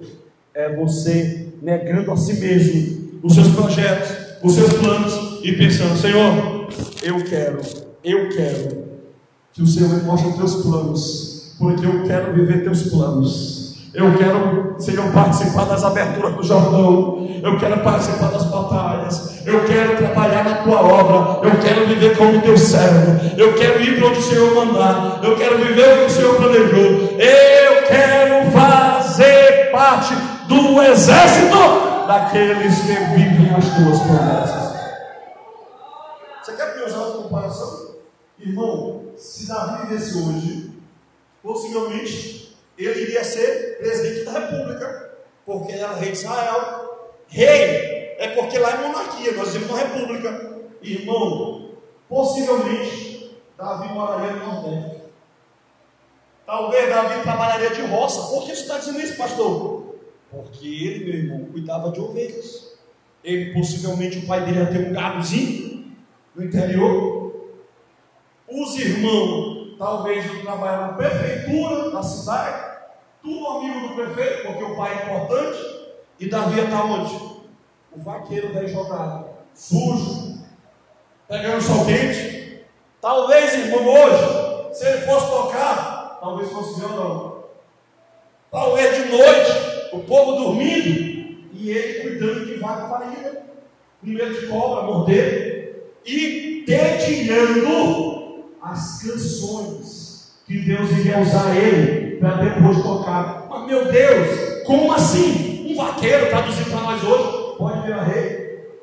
Meu Deus, um homem que ninguém conhece pode virar presidente, pode virar rei? Um homem que ninguém nunca ouviu falar, pode ir parar num lugar que só Deus diz, ou pode pregar o sermão que só Deus quer. Irmão, vou lhe dizer uma coisa: Deus pôs os olhos em Davi e Deus pôs os olhos em você. Ele enxergou você na tua casa, na tua família, enxergou você no teu povoado, enxergou você na tua condição financeira, enxergou você no teu ponto de rua, na tua escola dominical, na tua classe DPD pôs os olhos em você e disse: Eu escolhi você, eu escolhi você. Mas eu, Deus, como assim? Tem muita gente aqui. Mas quando Deus escolhe, Ele vai cumprir, Ele vai fazer o milagre acontecer. No dia que Saul estava atormentado, eu não duvido que fosse o vizinho de Davi, pensando assim: Olha, Saul, tem um rapaz lá que toca.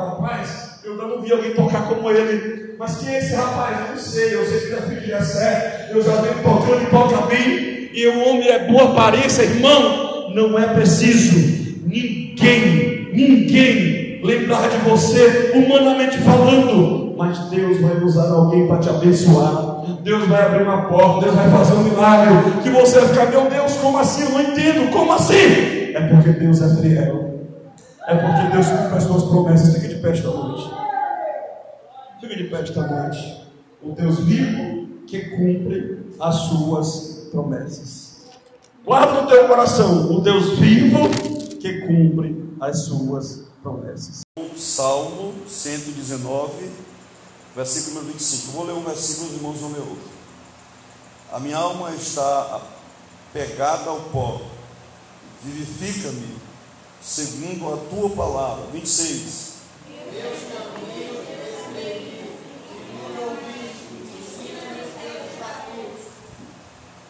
Faz-me entender os caminhos dos teus preceitos, e assim falarei das tuas maravilhas. 28.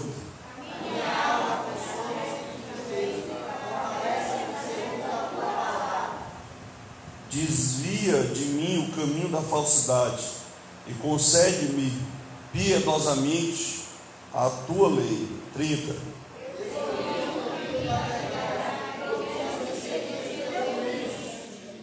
Apego-me aos teus testemunhos. Ó Senhor, não me confundas. 32.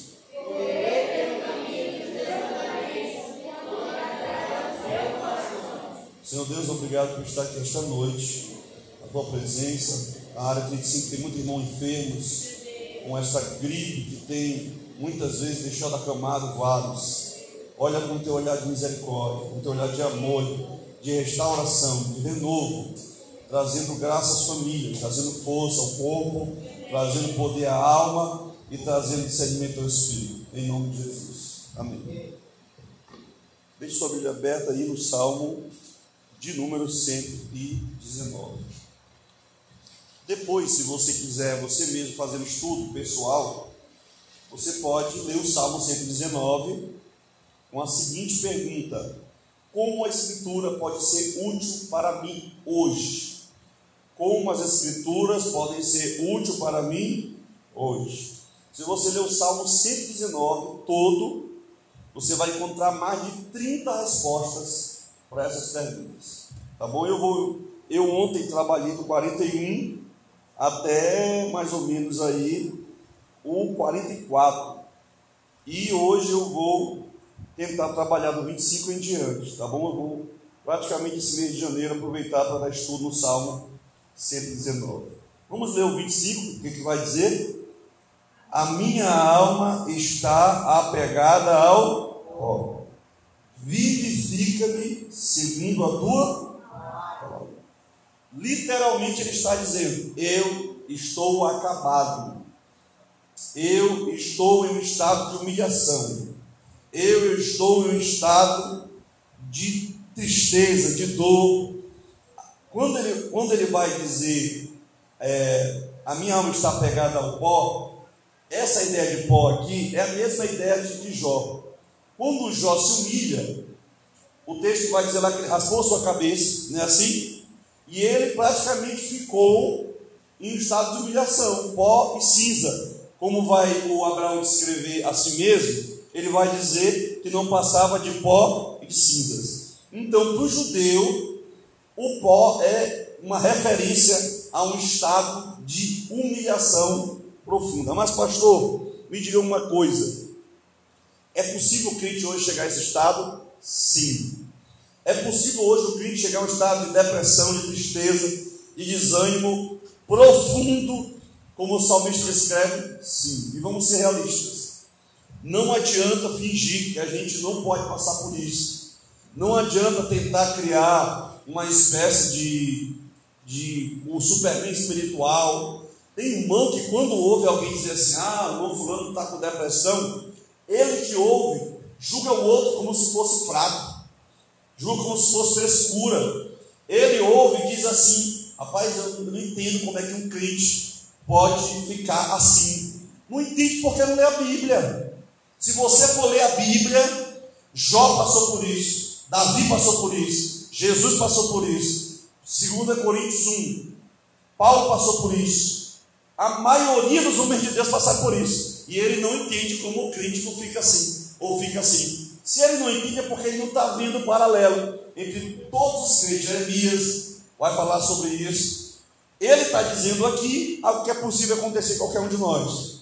Isso acontece quando? quando as minhas forças faltam, quando o meu ânimo vai embora, quando as tribulações parecem ser mais fortes do que eu, quando parece que eu não tenho mais forças para continuar, quando eu sinto vontade de desistir, ele vai praticamente descrever tudo isso, ele oferece uma resposta. E qual é a resposta aí? Se a vida no pó é quase uma espécie de morte, é quase uma espécie de se sentir morto-vivo, sem ânimo, vazio. Ele vai dizer: vivifica-me segundo a tua palavra. Traduzindo, ele está dizendo: Deus, eu estou acabado, mas eu sei que a tua palavra tem vida. E ele está orando, ele está dizendo: me dê vida segundo a tua palavra. Sabe que isso quer mostrar para nós? Que a Bíblia pode modificar o nosso estado espiritual e emocional. A Bíblia pode nos tirar de um estado de profunda tristeza e humilhação para um estado de vivicidade. E aqui eu vou ser bem descritivo. Quando a gente está nesse estado, a melhor palavra é essa. Eu estou me sentindo sem vida. Eu senti que a minha vida perdeu sentido. Eu senti como se eu não tivesse mais vontade de viver, de existir, de levantar da cama, de me alimentar. Quando ele descreve, vivifica-me segundo a tua palavra, é porque ele sabe, irmão, que em nós mesmos não temos vida, que em nós mesmos não temos poder, que a oração ainda é o recurso que a minha alma cansada, desanimada, deprimida, pode buscar para ser restaurada. E de onde vem a restauração? A restauração vem da palavra de Deus. Deixe a palavra esta noite vivificar a tua alma para você voltar a ter vida, ter poder, ter ânimo, ter coragem e principalmente para você experimentar o renovo que só vem da poderosa palavra de Jesus de Nazaré. Pastor, mas como que uma pessoa cai no estado desse? Irmãos, decepção, falta de vitamina D, que vem muitas vezes através da exposição do sol. Ah, muitas vezes frustração em relação a serviço. Isso pode vir de esgotamento físico. A síndrome de burnout, por exemplo, que é muito próxima da depressão, ela trata-se disso, do esgotamento emocional. Eu nunca tenho força para conseguir fazer no outro dia as coisas que eu tenho que fazer. Aí eu fico naquele estado sempre de cansaço. Eu durmo e não descanso. Eu descanso, mas eu não recupero minhas forças. E às vezes o que está precisando, irmão, é de eu parar um pouco, de eu fazer exame, de eu desacelerar, de eu parar de pensar só em resultado, só em dinheiro, só na correria e cuidar da minha saúde.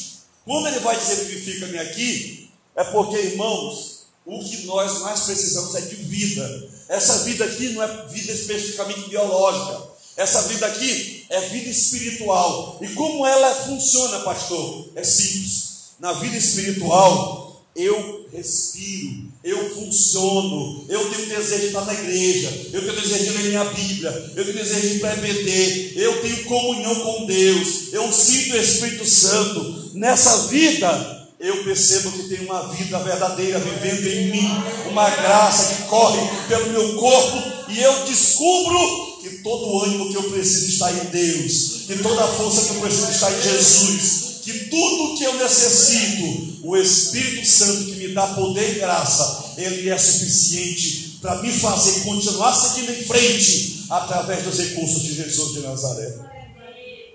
Às vezes, irmão, minha bateria está acabando e não preciso. Isso acontece muito quando a gente passa o ano todo correndo. Tem uns que acabam a bateria no meio do ano. Às vezes eu fico vendo irmão correndo no início do ano, animado demais. No meio do ano, a bateria já acabou. Sumiu da igreja, não consegue mais fazer o que fazia, sem desânimo, porque às vezes, irmão, não é a velocidade que ele está correndo, é a excelência do que você está fazendo que é importante. Não é só começar bem, é terminar bem. Pastor, e como essa vida vem da Bíblia? É simples. Você vai alimentando-se através da meditação, e isso vai construindo dentro de você verdades, vai se transformando em força, vai se transformando em percepções. Às vezes, o que tira a força da gente, Provérbios 13, é a ansiedade. E o que é ansiedade? É uma interpretação do mundo sem Deus agindo, sem Cristo reinando, e sem a provisão de Deus acontecendo na vida da gente. A gente vê um mundo frio, vazio, cinzento, onde as coisas só dão errado. Mas quando eu tenho vida na Bíblia, quando eu tenho percepção iluminada pela palavra de Deus, eu sei que Deus está comigo e que no final Jesus de Nazaré vai me dar vitória. Vivifica-me segundo a tua. Eu fico vendo os, os modelos de igreja de São Luís as igrejas aí que são chamadas de comunidade, eles pensam que a vida vem de evento, de cantor famoso, pregador famoso. Aí essas igrejas giram em torno de personalidade. Ah, não, olha, ele era um jogador aí, e agora ele vai fazer parte da igreja da gente. Aí eles querem logo transformar o jogador em pastor, sem o jogador nem conhecer a Bíblia. Aí a cantora famosa, eles querem logo lançar como cantora evangélica.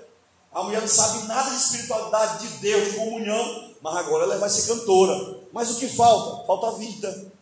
E essa vida, irmão, só quem dá é o Espírito Santo. Pastor, de onde o senhor tirou isso? João 3 vai dizer que aquele que não nascer do alto não pode entrar no reino de Deus. E esse nascer do alto vem de quem? Vem da vida que o Espírito Santo pode te dar. Essa vida ele te dá. 1 Pedro 1, pela palavra. Nós somos gerados pela palavra. Nós somos regenerados pela palavra. Quanto mais palavra eu tenho, mais eu tenho vida, mais eu tenho graça. Por que, que é possível um crente sofrer de anemia espiritual? Por falta de vida na palavra. Aí eu só fica reclamando, meu Deus, eu não tenho força. Eu, sou uma, eu já vi várias pessoas dizendo isso. Pastor, eu sou uma pessoa muito fraca, espiritualmente irmão. Todos nós somos fracos.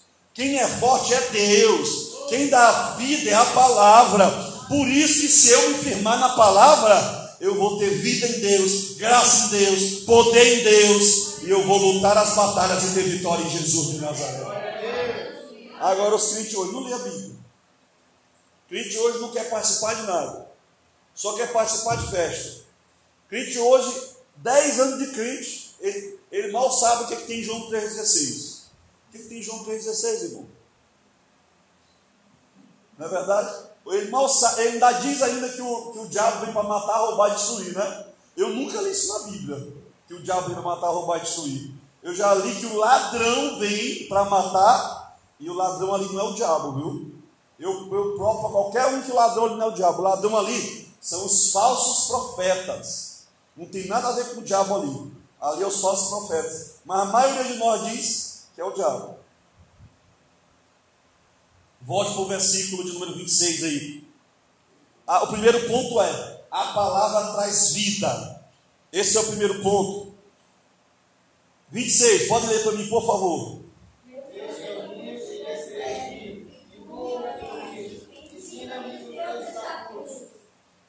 Segundo ponto é: a palavra é fonte de ensino para mudar a vida. Por que, que às vezes eu não mudo de vida? É porque eu leio a Bíblia, mas eu não deixo a Bíblia me ler. É porque eu, eu quero mudar alguma coisa na Bíblia, ou quero mudar alguma coisa na vida do irmão, do meu marido, da minha mulher, mas eu não quero mudar na minha.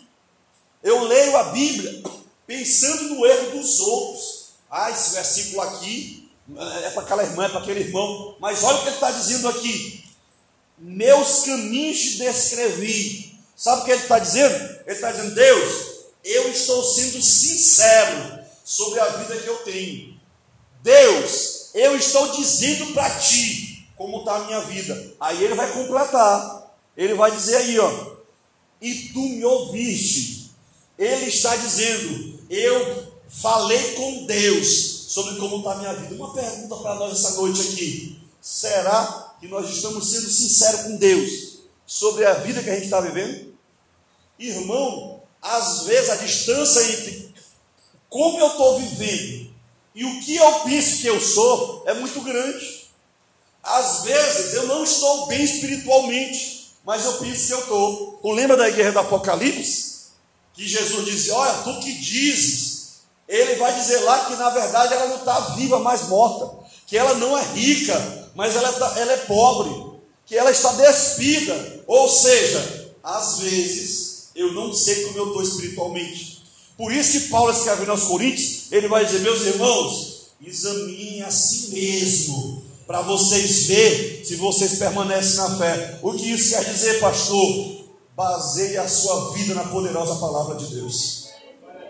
Às vezes eu sou tão preocupado com a opinião do outro que eu vivo o padrão que os outros esperam e não o que a Bíblia diz. Irmão, se você se preocupar só com o que os outros dizem, você nunca vai fazer o que Deus quer.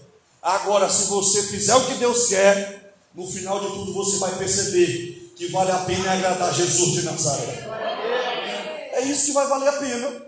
Porque às vezes eu, o, o, o Lucas vai dizer isso. Ai de vós quando todos os louvarem, porque assim fizeram com os falsos profetas. O John Kennedy vai dizer: Eu não sei qual é o segredo do sucesso, mas o do fracasso é querer agradar todo mundo. Veja aí, meus caminhos te descrevi e tu me ouviste. Aí vem a submissão, irmão. Ensina-me os teus estatutos. Aqui está uma marca de um crente espiritual. Todo crente espiritual verdadeiro, ele é aberto a aprender. O povo de Israel no deserto não quis aprender. Várias vezes no Salmo, o salmista diz: Ah, se Israel me ouvisse, ah, se o meu povo me atendesse. Quando eu sou ensinável, quando eu estou disposto a aprender com Deus, irmão, eu não fico estagnado. Sabe qual é o certo? é esse ano você está melhor que em janeiro passado. Sabe qual é o certo? É esse ano você está sabendo mais, sendo mais crente, sendo mais submisso, sendo mais dedicado. Ano que vem é para mim estar tá crescendo. Por quê? Porque crescer é mandamento. E esse crescimento não deve ser só dentro da igreja, não. É intelectual, cultural, social, familiar. O, a, o principal, irmão, é eu crescer aprendendo, porque o que Deus quer é que eu aprenda para glorificar Jesus de Nazaré. E eu vou dizer uma coisa: nem o diabo pode destruir a igreja, mas falta de conhecimento pode. Oséias 4,6 vai dizer lá, marca esse versículo na tua Bíblia. O meu povo perece porque lhe faltou o quê? Conhecimento. Esse conhecimento aí tem dois sentidos. Dois sentidos. O primeiro sentido é intimidade. Conhecimento no hebraico é intimidade. O segundo sentido é conhecimento da lei de Deus. Meu irmão, você tem que aprender mais da Bíblia para não ser enganado pelo pregador. Ah, tem uma irmã de revelação aqui, o que ela diz acontece. Às vezes, até quem Deus revela pode se enganar. Eu tenho que me basear, principalmente na Bíblia. Por isso, quanto mais eu me baseio na Bíblia, mais discernimento eu tenho para vencer os enganos e viver a vida que Jesus de Nazaré quer para mim. Aí a pergunta para nós agora é: eu estou aberto a aprender. Irmãos, nesses meus 22 anos de Assembleia de Deus, eu vou dizer uma coisa: tem crente cabeça dura demais na igreja. E uma das características do crente, que é cabeça dura, é que ele acha que sabe e que não precisa aprender. Aí ele fica estagnado ali, ó. Todo tempo, todo tempo. Não muda, não cresce, não é batizado com o Espírito Santo, não recebe dons espirituais, e a ideia que a gente tem, a gente sempre está certo. Não, eu estou certo. Estou certo. A questão não é quem está certo ou errado. A questão é, a minha vida está baseada na Bíblia. A Bíblia que está certa, eu estou errado. A Bíblia que é verdadeira, e muitas vezes eu estou enganado. É por isso que Deus quer que você abra a tua mente para aprender com Jesus de Nazaré. Troque as suas ideias pela verdade de Deus. Troque as suas opiniões pelo conhecimento de Jesus de Nazaré, e você vai crescer, e você vai prosperar, e no final Deus vai te usar, porque a Bíblia vai dizer: Não foste vós que me escolhestes, mas eu que vos escolhi e vos nomeei, para que vades e deis fruto, e o que vai acontecer? E o vosso fruto permaneça. Continue aí no versículo de número 27. Podem ler o 27, por favor.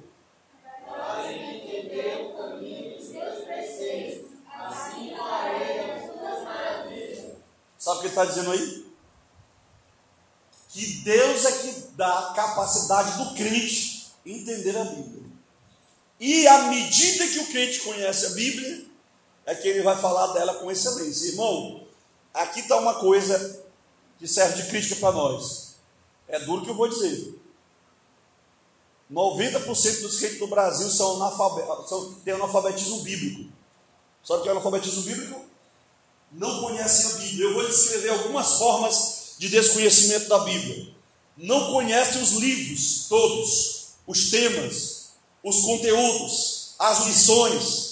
Não conhecem às vezes como interpretar. E às vezes alguém vai dizer: Ah, pastor, é porque ela não teve, não teve chance de fazer seminário, não teve chance, não tem dinheiro para comprar um livro, para se dedicar. Irmão, se nós fizéssemos o básico, nós teríamos um nível muito avançado. Sabe qual é o básico? curso de doutrina e EBD. Um crente com 10 anos de EBD, ele lendo a revista dele, lendo a revista, respondendo aquelas questões, eu vou te dizer uma coisa: o nível de conhecimento bíblico que ele chegaria seria muito alto. Sabe por quê? Porque aquela revista praticamente é um curso. Agora imagina, toda semana lendo o texto, aprendendo o texto, vendo o que significa, pegando as lições, mas o que está acontecendo hoje? Se base, nos baseamos hoje mais em hino do que na Bíblia. A gente se dedica a aprender mais do conhecimento secular do que do conhecimento bíblico. Aí o que acontece? Gente que não entende da Bíblia coloca um monte de vídeo. Vou citar alguns exemplos aí. David Leonardo é um exemplo. Tiago Brunet é outro exemplo. A maioria das coisas que esses motivacionais aí falam, coaches, não são baseados na Bíblia. São frases de motivação, são histórias bonitas, são ilustrações para te envolver. Aí a gente, ah, eu achei tão lindo o que ele falou. A questão não é o que ele diz, não é o que você sentiu. A questão é que o alimento verdadeiro, a compreensão verdadeira, o lâmpada para os nossos pés e luz para o nosso caminho, é a poderosa palavra de Deus que vai oferecer. Se nós começarmos a entender família em Gênesis, vamos mudar a forma de família que a gente tem. Se a gente começar a entender o que é casamento em cantares, a gente vai mudar o casamento da gente. Se a gente começar a entender o que é política, governo verdadeiro, Daniel, a gente vai mudar a forma de entender política. Se nós começarmos a entender o que é ser discípulo em Mateus, nossa vida não vai mais ser a mesma. Que é a igreja em Efésios, em Colossenses, o que é carregar cruz nos evangelhos. Só que nós nos baseamos muitas vezes em chavões. Só chavões, uma frase, uma, uma ideia. Irmãos, o que precisamos é sair da beira da praia do conhecimento bíblico e mergulharmos em águas profundas. O que precisamos é de mais fome, é de mais sede, é dizer para Deus: Deus, 2022 eu quero conhecer a tua palavra, eu quero mergulhar na tua palavra e eu quero falar das tuas maravilhas para a glória de Jesus de Nazaré. Sabe o que está acontecendo hoje? Está faltando pregadores, irmãos. E isso não sou só eu que digo. Os pastores eu converso dizem a mesma coisa. Por quê? Porque é muito crente, mas poucos se mergulham na Bíblia. Um crente hoje, da Assembleia de Deus, se encontrar com o testemunho de Jeová, o Adventista, ele perde. Eles sabem mais referências que nós. Eles interpretam as palavras, literalmente, muitas vezes errado mas ele tenta se basear na Bíblia dele, não é verdade? Muitas vezes enganado, mas argumento não falta. E é isso que está faltando para nós. Ah, eu acredito nisso. Tu já viu na Bíblia? Se bate.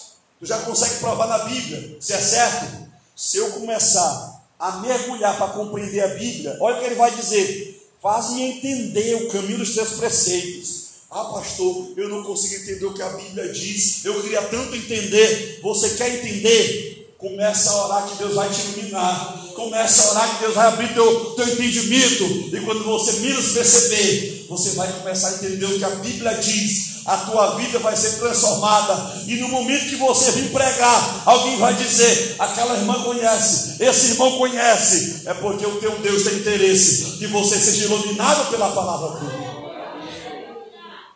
Ele vai dizer: assim falarei das tuas maravilhas. Irmãos, na Bíblia está cheio de maravilhas. Crente que não sente o sabor da palavra é porque está com um problema espiritual. Crente que não vê as maravilhas da Bíblia, ele está com dificuldade espiritual. Ah, eu não gosto muito de ler minha Bíblia, tem coisa errada. É a mesma coisa do filho chegar para a mãe e dizer: Mãe, não quero comer hoje, meu filho está doente, não quer se alimentar da Bíblia, está doente.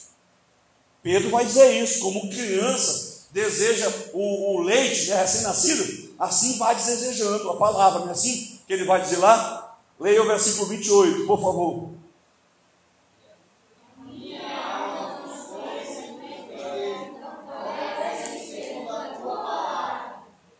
Irmãos, é a segunda vez que ele descreve o estado emocional dele. Aí eu pergunto para vocês: Pode ou não pode o crente ficar deprimido? Pode. Pode ou não pode o crente ter um momento de tristeza profunda, melancolia? Ele está usando a ideia da tristeza como algo que consome. Irmão, quando a gente está muito triste, a gente sente como se estivéssemos sendo engolidos pela tristeza. Não é essa a sensação? Uma sensação de impotência, uma sensação de não saber o que fazer, de desorientação.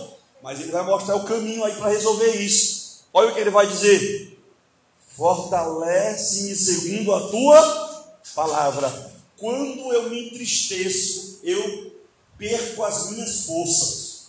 Quando eu me entristeço, eu me sinto impotente. Eu não sei o que fazer. Mas ele vai dar a resposta aí.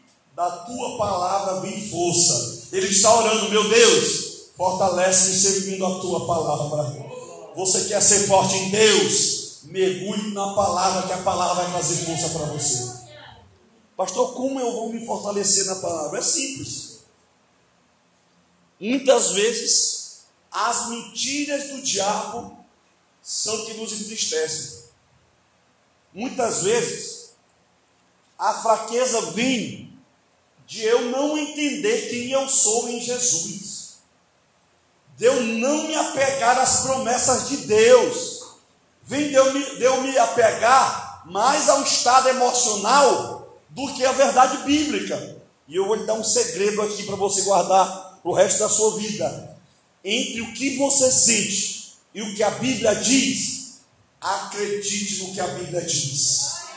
Entre o que você percebe, o que a Bíblia diz, acredite no que a Bíblia diz. Entre o que você entende, o que a Bíblia diz, acredite no que a Bíblia diz porque Deus sabe mais do que você, porque a palavra tem mais poder do que o que você sente, do que o que você entende. Acredite na palavra, que Deus vai dar força para você vencer. E irmãos, muitas vezes eu no campo missionário senti tristeza e fraqueza. Muitas vezes eu senti tristeza e fraqueza. Campo missionário você se sente só. Campo missionário, você às vezes não tem muito resultado imediato. Campo missionário, período de inverno principalmente, dá pouca gente no culto. Pouca gente no culto, período de inverno.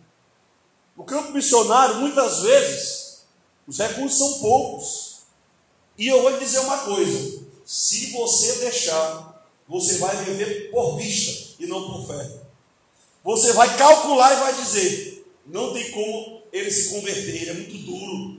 Ah, evangelizei demais nessa rua aqui. Não tem como esse meu parente ir para a igreja. Ele nunca nem foi lá pisar. Na igreja nunca pisou. Aí você começa a fazer cálculo na sua imaginação, muitas vezes nossa imaginação, incrédula. Aí a gente pensa assim: não vai acontecer, não vai ser, não vai chegar, eu não vou resolver. Mas isso é o nosso coração, isso é a nossa imaginação sem estar submisso à palavra. Mas no momento que você se fortalece na palavra, sabe o que você descobre? Que Deus vai cumprir, que Deus vai fazer, que Deus é fiel, que Deus está contigo, que as portas vão se abrir, que o recurso está nele, que a vitória está nele, que o poder está nele e que ele está contigo, tendo muita gente, pouca gente, muito recurso, pouco recurso, acontecendo quando você espera ou demorando. Deus vai estar com você, onde você pisar, no que você fizer, porque Ele vai fortalecer você seguindo a palavra dele.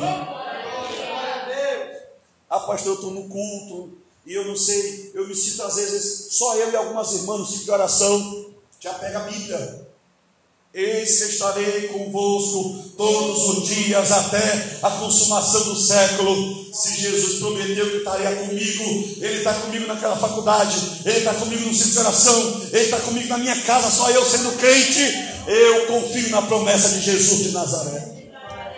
Aí o crente hoje é tão lento, para não, para não usar a palavra lerdo, né, que é dura, que o diabo diz um monte de coisa no ouvido dele, aí ele para de ir para a igreja ela para de se congregar.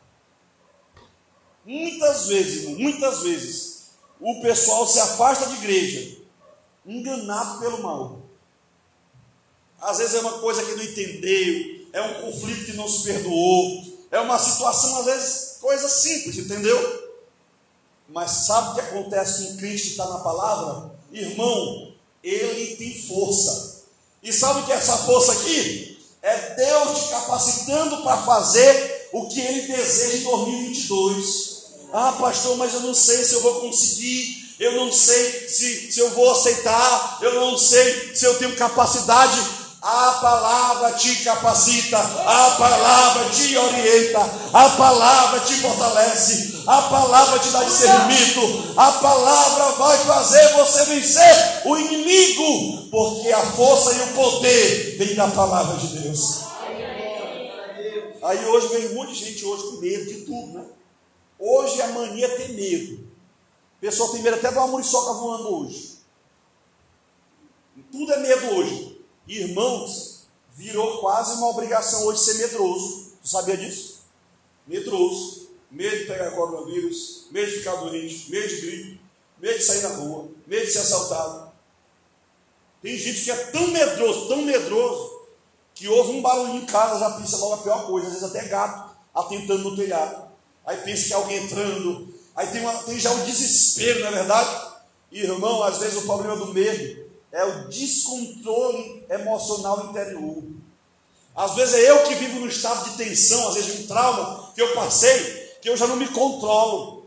E às vezes eu envolvo as pessoas ao meu redor nesse estado, e o que acontece? Perco minha saúde, perco o controle do meu pensamento, não consigo dormir direito à noite.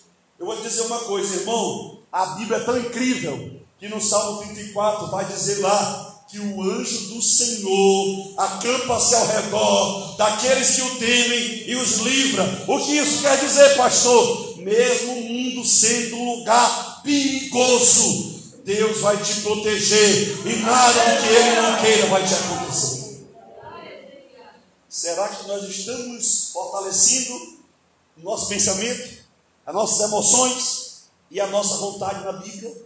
Irmão, tem irmão que é tão assim negativo, pessimista, que ele nem faz concurso seletivo para nada.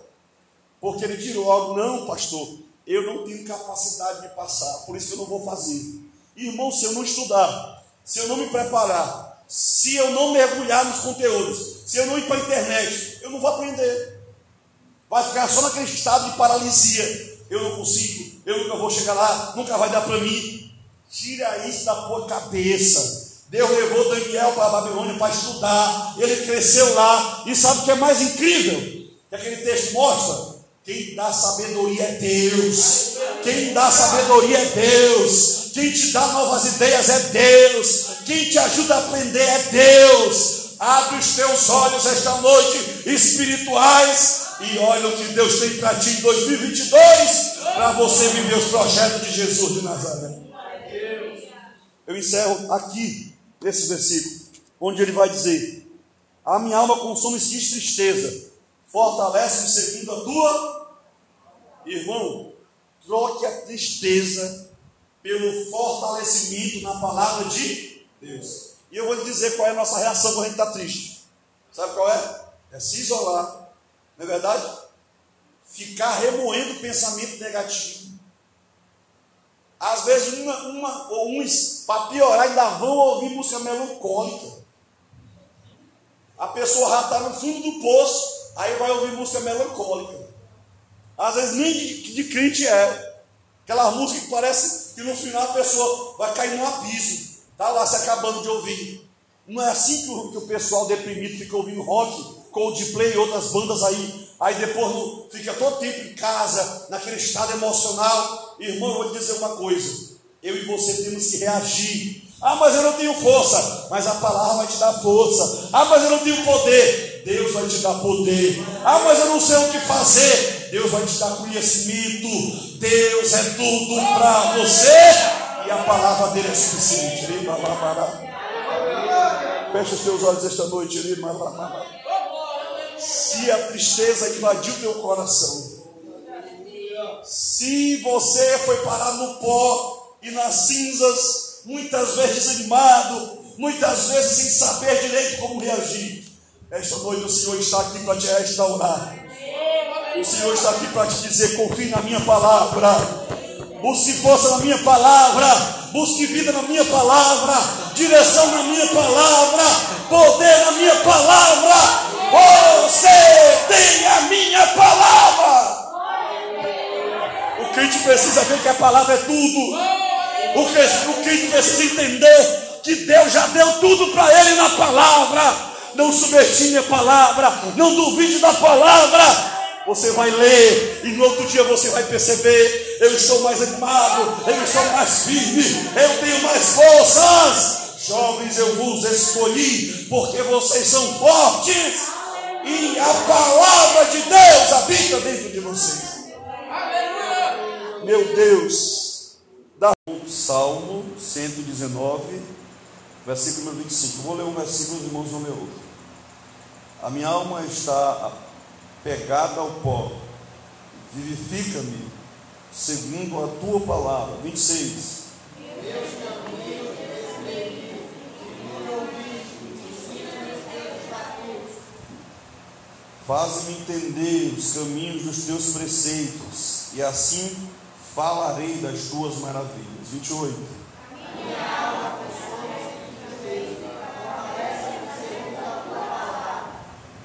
Desvia de mim o caminho da falsidade e concede-me piedosamente a tua lei. 30.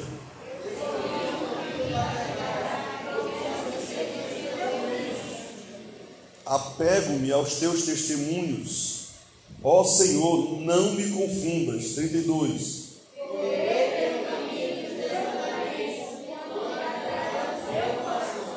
Senhor Deus, obrigado por estar aqui esta noite, a tua presença. A área 35 tem muitos irmãos enfermos, com essa gripe que tem muitas vezes deixado acamado vários.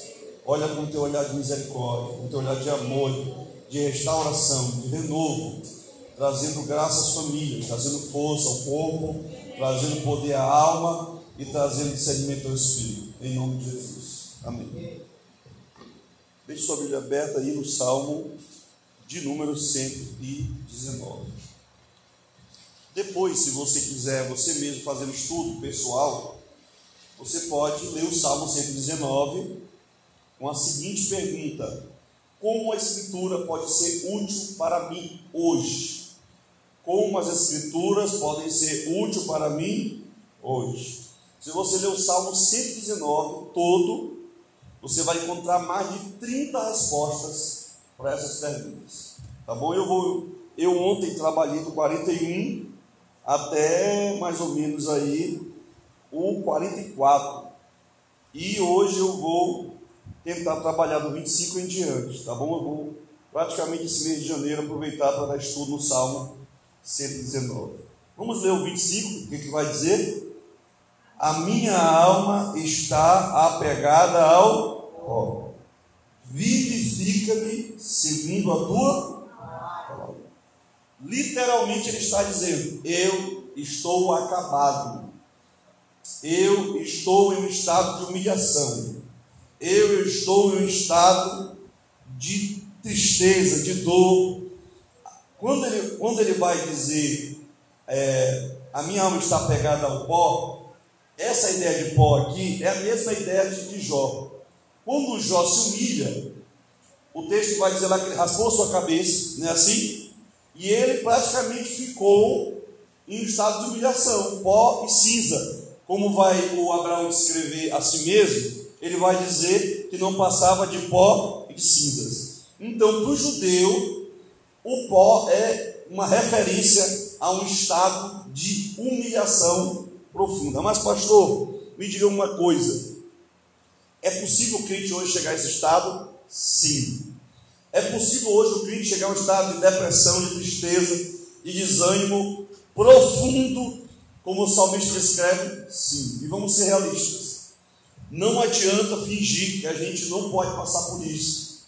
Não adianta tentar criar uma espécie de, de um superman espiritual. Tem irmão que quando ouve alguém dizer assim, ah, o irmão fulano está com depressão, ele que ouve, julga o outro como se fosse fraco, julga como se fosse frescura. Ele ouve e diz assim: rapaz, eu não entendo como é que um crente pode ficar assim. Não entende porque não lê a Bíblia. Se você for ler a Bíblia, Jó passou por isso, Davi passou por isso, Jesus passou por isso, 2 Coríntios 1, Paulo passou por isso. A maioria dos homens de Deus passaram por isso. E ele não entende como o crítico fica assim, ou fica assim. Se ele não entende é porque ele não está vendo o paralelo entre todos os crentes. Jeremias vai falar sobre isso. Ele está dizendo aqui algo que é possível acontecer em qualquer um de nós.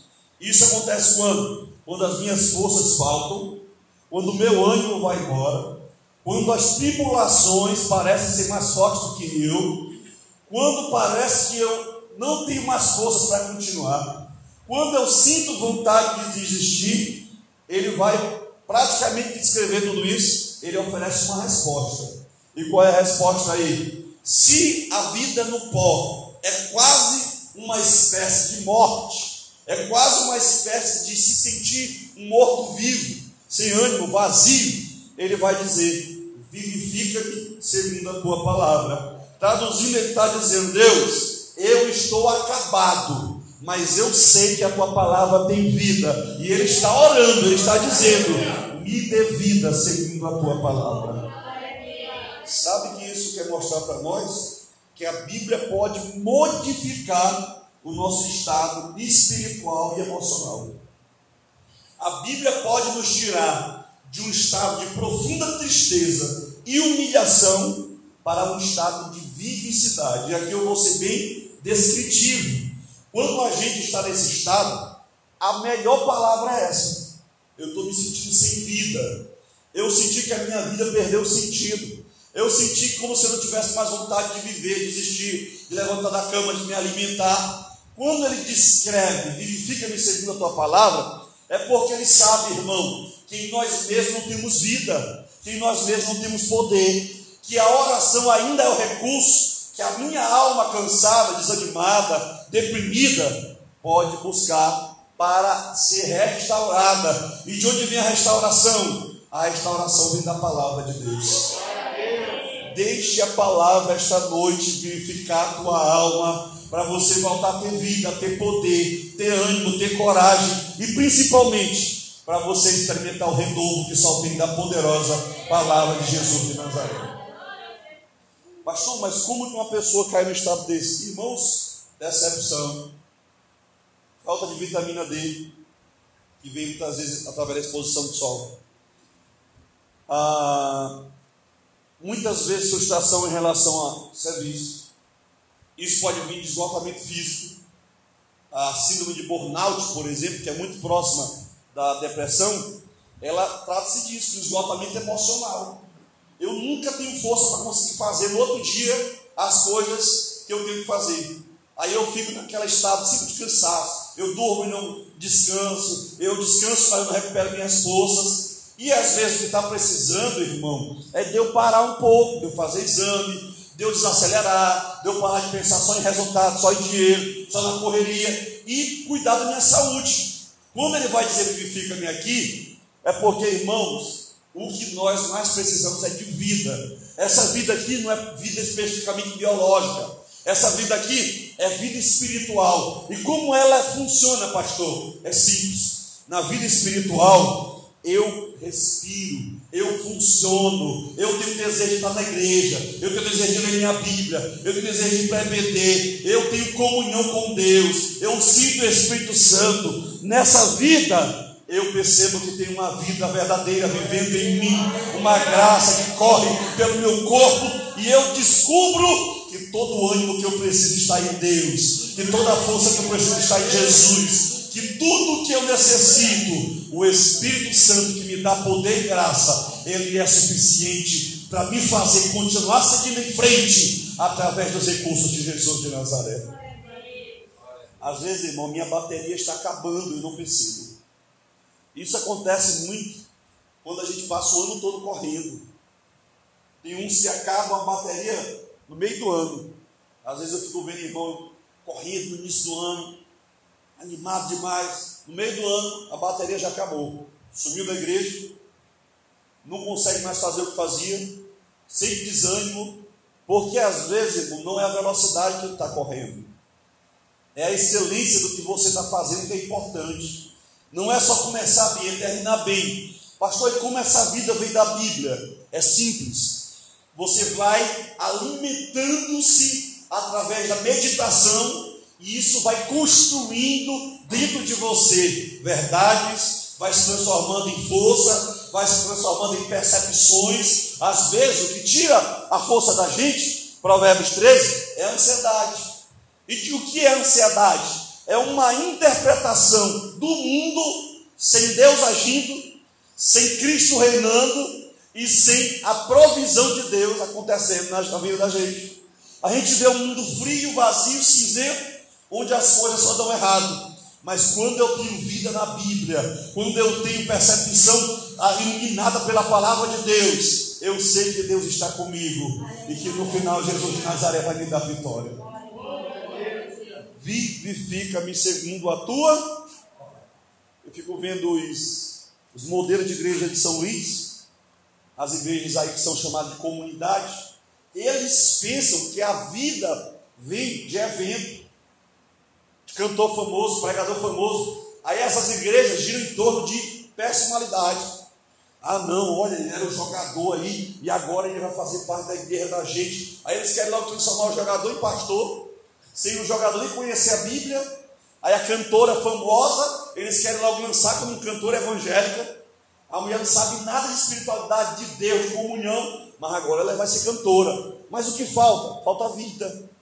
E essa vida, irmão, só quem dá é o Espírito Santo. Pastor, de onde o senhor tirou isso? João 3 vai dizer que aquele que não nascer do alto não pode entrar no reino de Deus. E esse nascer do alto vem de quem? Vem da vida que o Espírito Santo pode te dar. Essa vida ele te dá. 1 Pedro 1, pela palavra. Nós somos gerados pela palavra. Nós somos regenerados pela palavra. Quanto mais palavra eu tenho, mais eu tenho vida, mais eu tenho graça. Por que, que é possível um crente sofrer de anemia espiritual? Por falta de vida na palavra. Aí ele só fica reclamando, meu Deus, eu não tenho força. Eu, sou eu já vi várias pessoas dizendo isso. Pastor, eu sou uma pessoa muito fraca, espiritualmente. Irmão, todos nós somos fracos. Quem é forte é Deus. Quem dá vida é a palavra. Por isso se eu me firmar na palavra, eu vou ter vida em Deus, graça em Deus, poder em Deus, e eu vou lutar as batalhas e ter vitória em Jesus de Nazaré. Agora os crentes hoje não lê a Bíblia. Crente hoje não quer participar de nada, só quer participar de festa. Crente hoje, 10 anos de crente, ele, ele mal sabe o que, é que tem em João 3,16. O que, é que tem em João 3,16, irmão? Não é verdade? Ele, mal sabe, ele ainda diz ainda que o, que o diabo vem para matar, roubar e destruir, né? Eu nunca li isso na Bíblia, que o diabo vem para matar, roubar e destruir. Eu já li que o ladrão vem para matar, e o ladrão ali não é o diabo, viu? Eu, eu provo para qualquer um que o ladrão ali não é o diabo. O ladrão ali são os falsos profetas. Não tem nada a ver com o diabo ali. Ali é os falsos profetas. Mas a maioria de nós diz que é o diabo. Volte para o versículo de número 26 aí. Ah, o primeiro ponto é: a palavra traz vida. Esse é o primeiro ponto. 26, pode ler para mim, por favor.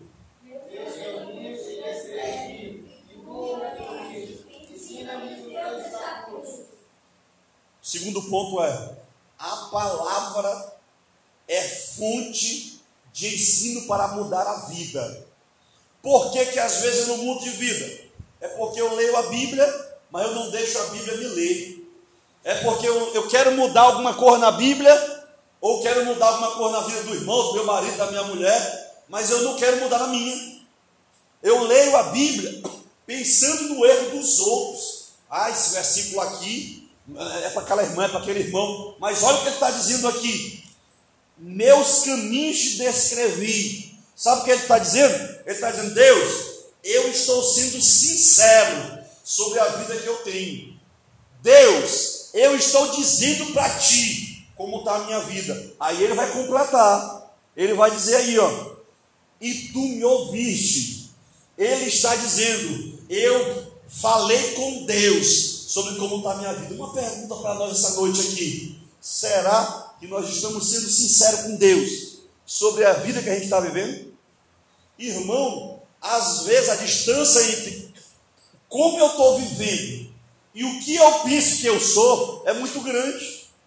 Às vezes eu não estou bem espiritualmente, mas eu penso que eu estou. Lembra da guerra do Apocalipse? Que Jesus dizia: Olha, tu que dizes. Ele vai dizer lá que na verdade ela não está viva, mas morta. Que ela não é rica, mas ela, tá, ela é pobre. Que ela está despida. Ou seja, às vezes eu não sei como eu estou espiritualmente. Por isso que Paulo escreve aos Coríntios, ele vai dizer, meus irmãos, examinem a si mesmo, para vocês verem se vocês permanecem na fé. O que isso quer dizer, pastor? Baseie a sua vida na poderosa palavra de Deus. Às vezes eu sou tão preocupado com a opinião do outro, que eu vivo o padrão que os outros esperam. e não o que a Bíblia diz. Irmão, se você se preocupar só com o que os outros dizem, você nunca vai fazer o que Deus quer.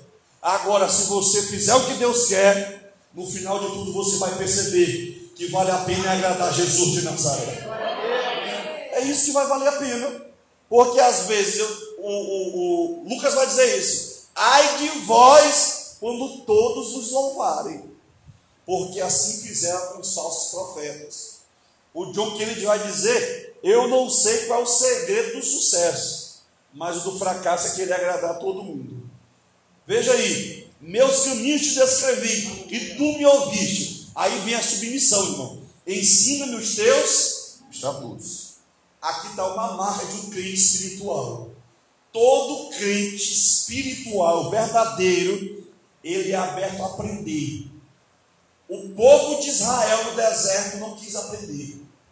Várias vezes no Salmo, o salmista diz: Ah, se Israel me ouvisse, ah, se o meu povo me atendesse. Quando eu sou ensinável, quando eu estou disposto a aprender com Deus, irmão, eu não fico estagnado. Sabe qual é o certo? É esse ano você está melhor que em janeiro passado.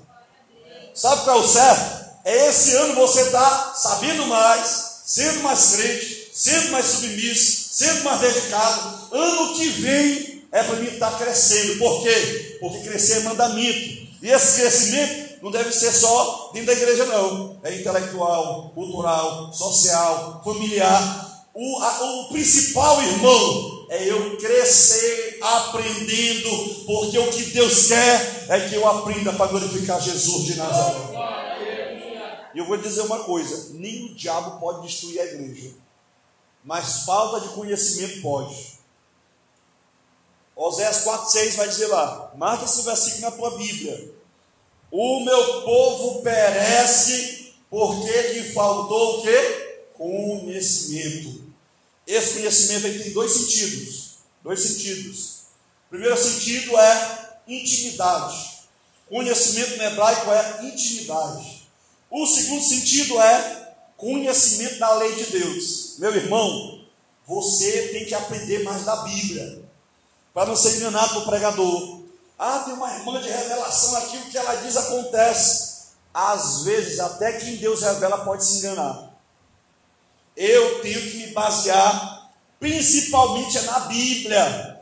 Por isso quanto mais eu me baseio na Bíblia, mais discernimento eu tenho para vencer os enganos e viver a vida que Jesus de Nazaré quer para mim. Aí a pergunta para nós agora é: eu estou aberto a aprender? Irmãos, nesses meus 22 anos de Assembleia de Deus, eu vou dizer uma coisa: tem crente cabeça dura demais na igreja. E uma das características do crente, que é cabeça dura, é que ele acha que sabe e que não precisa aprender.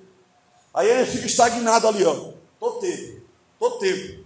Não muda, não cresce, não é batizado com o Espírito Santo, não recebe dons espirituais. E a ideia que a gente tem é que a gente sempre está certo. Não, eu estou certo. Estou certo. A questão não é quem está certo ou errado. A questão é, a minha vida está baseada na Bíblia. A Bíblia que está certa, eu estou errado. A Bíblia que é verdadeira, e muitas vezes eu estou enganado. É por isso que Deus quer que você abra a tua mente para aprender com Jesus de Nazaré. Troque as suas ideias pela verdade de Deus. Troque as suas opiniões pelo conhecimento de Jesus de Nazaré, e você vai crescer, e você vai prosperar, e no final Deus vai te usar, porque a Bíblia vai dizer: Não foste vós que me escolhestes, mas eu que vos escolhi e vos nomeei, para que vades e deis fruto, e o que vai acontecer? E o vosso fruto permaneça. Continue aí no versículo de número 27. Podem ler o 27, por favor.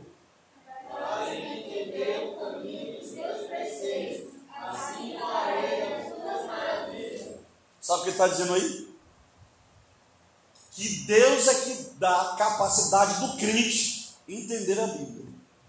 E à medida que o crente conhece a Bíblia, é que ele vai falar dela com excelência. Irmão, aqui está uma coisa que serve de crítica para nós. É duro que eu vou dizer. 90% dos crentes do Brasil são, analfabetos, são têm analfabetismo bíblico. Sabe o que é analfabetismo bíblico? Não conhecem a Bíblia. Eu vou descrever algumas formas de desconhecimento da Bíblia. Não conhecem os livros todos, os temas, os conteúdos, as lições. Não conhecem às vezes como interpretar. E às vezes alguém vai dizer: Ah, pastor, é porque ela não teve, não teve chance de fazer seminário, não teve chance, não tem dinheiro para comprar um livro, para se dedicar. Irmão, se nós fizéssemos o básico, nós teríamos um nível muito avançado. Sabe qual é o básico? Curso de doutrina e EBD. Um crente com 10 anos de EBD, ele lendo a revista dele, lendo a revista, respondendo aquelas questões, eu vou te dizer uma coisa: o nível de conhecimento bíblico que ele chegaria seria muito alto. Sabe por quê? Porque aquela revista praticamente é um curso. Agora imagina, toda semana lendo o texto, aprendendo o texto, vendo o que significa, pegando as lições. Mas o que está acontecendo hoje? Se base, nos baseamos hoje mais em hino do que na Bíblia. A gente se dedica a aprender mais no conhecimento secular do que no conhecimento bíblico. Aí o que acontece? Gente que não entende da Bíblia coloca um monte de vídeo. Vou citar alguns exemplos aí. David Leonardo é um exemplo.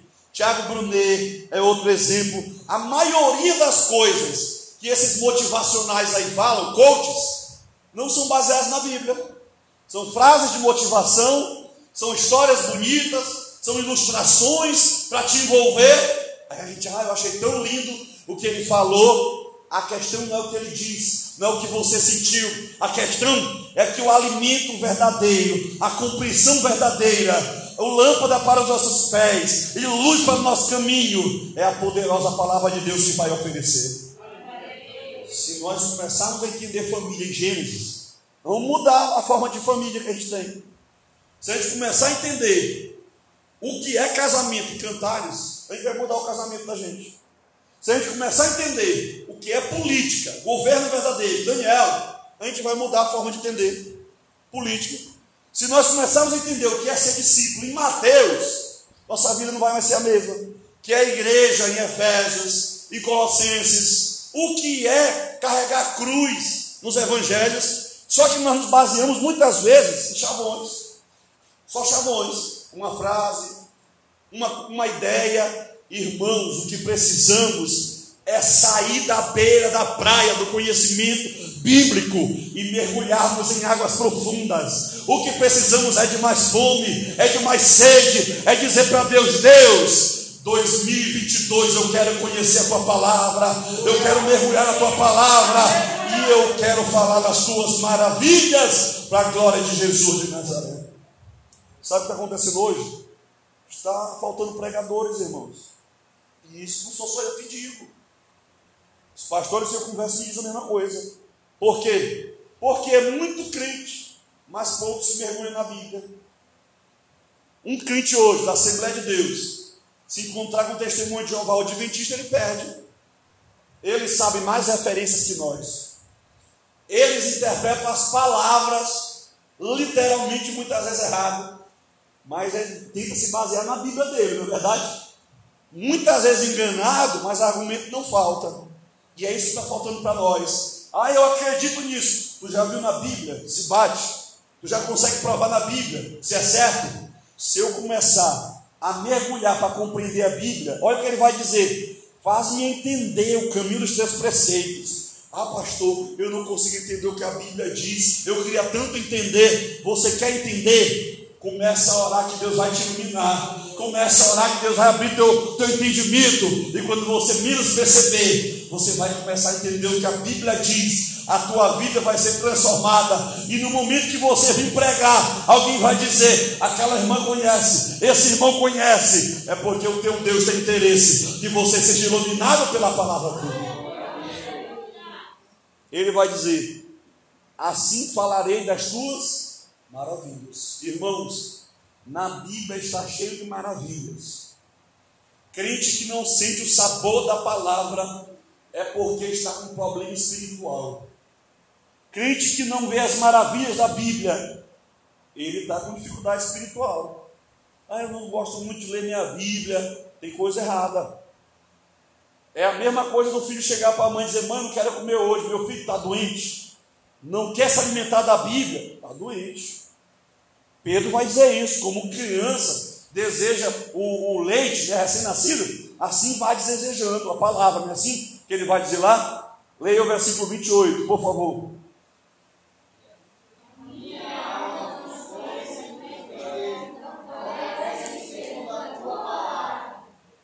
Irmãos, é a segunda vez que ele descreve o estado emocional dele. Aí eu pergunto para vocês: pode ou não pode o crente ficar deprimido? Pode.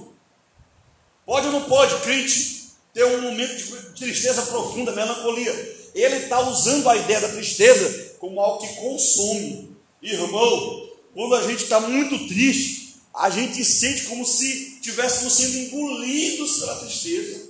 Não é essa a sensação? Uma sensação de impotência, uma sensação de não saber o que fazer, de desorientação. Mas ele vai mostrar o caminho aí para resolver isso. Olha o que ele vai dizer: Fortalece-me segundo a tua palavra. Quando eu me entristeço, eu perco as minhas forças. Quando eu me entristeço, eu me sinto impotente. Eu não sei o que fazer mas ele vai dar a resposta aí. Da tua palavra vem força. Ele está orando, meu Deus, fortalece-me seguindo a tua palavra. Você quer ser forte em Deus? Mergulhe na palavra, que a palavra vai trazer força para você. Pastor, como eu vou me fortalecer na palavra? É simples.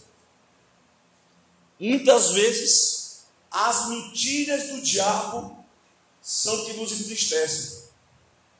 Muitas vezes, a fraqueza vem de eu não entender quem eu sou em Jesus, de eu não me apegar às promessas de Deus, vem de eu me, de eu me apegar mais ao estado emocional do que a verdade bíblica.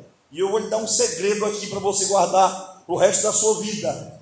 Entre o que você sente e o que a Bíblia diz, acredite no que a Bíblia diz entre o que você percebe, o que a Bíblia diz, acredite no que a Bíblia diz. Entre o que você entende, o que a Bíblia diz, acredite no que a Bíblia diz. Porque Deus sabe mais do que você, porque a palavra tem mais poder do que o que você sente, do que o que você entende. Acredite na palavra, que Deus vai dar força para você vencer. Irmãos, muitas vezes eu no campo missionário senti tristeza e fraqueza. Muitas vezes eu senti tristeza e fraqueza. Campo missionário você se sente só. Campo missionário você às vezes não tem muito resultado imediato.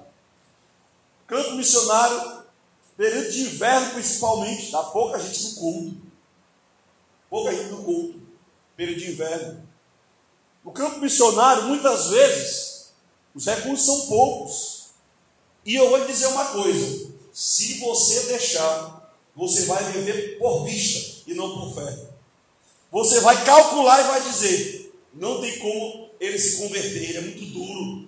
Ah, evangelizei demais nessa rua aqui. Não tem como esse meu parente ir para a igreja, ele nunca nem foi lá pisar, na igreja nunca pisou. Aí você começa a fazer cálculo, na sua imaginação, muitas vezes nossa imaginação incrédula, a gente pensa assim: não vai acontecer não vai ser, não vai chegar, eu não vou resolver, mas isso é o nosso coração, isso é a nossa imaginação, sem estar submisso à palavra. Mas no momento que você se fortalece na palavra, sabe o que você descobre? Que Deus vai cumprir, que Deus vai fazer, que Deus é fiel, que Deus está contigo, que as portas vão se abrir, que o recurso está nele, que a vitória está nele, que o poder está nele e que ele está contigo, tendo muita gente, pouca gente, muito recurso, pouco recurso, acontecendo quando você espera ou demorando. Deus vai estar com você, onde você pisar, no que você fizer, porque Ele vai fortalecer você seguindo a palavra dele. Ah, pastor, eu estou no culto, e eu não sei, eu me sinto às vezes, só eu e algumas irmãs no ciclo de oração, já pega a Bíblia. Eis que estarei convosco todos os dias até a consumação do século. Se Jesus prometeu que estaria comigo, Ele está comigo naquela faculdade, Ele está comigo no centro de oração, Ele está comigo na minha casa, só eu sendo crente. Eu confio na promessa de Jesus de Nazaré. Aí o crente hoje é tão lento, para não, não usar a palavra lerdo, né, que é dura, que o diabo diz um monte de coisa no ouvido dele, aí ele para de ir para a igreja ela para de se congregar. Muitas vezes, muitas vezes, o pessoal se afasta de igreja, enganado pelo mal.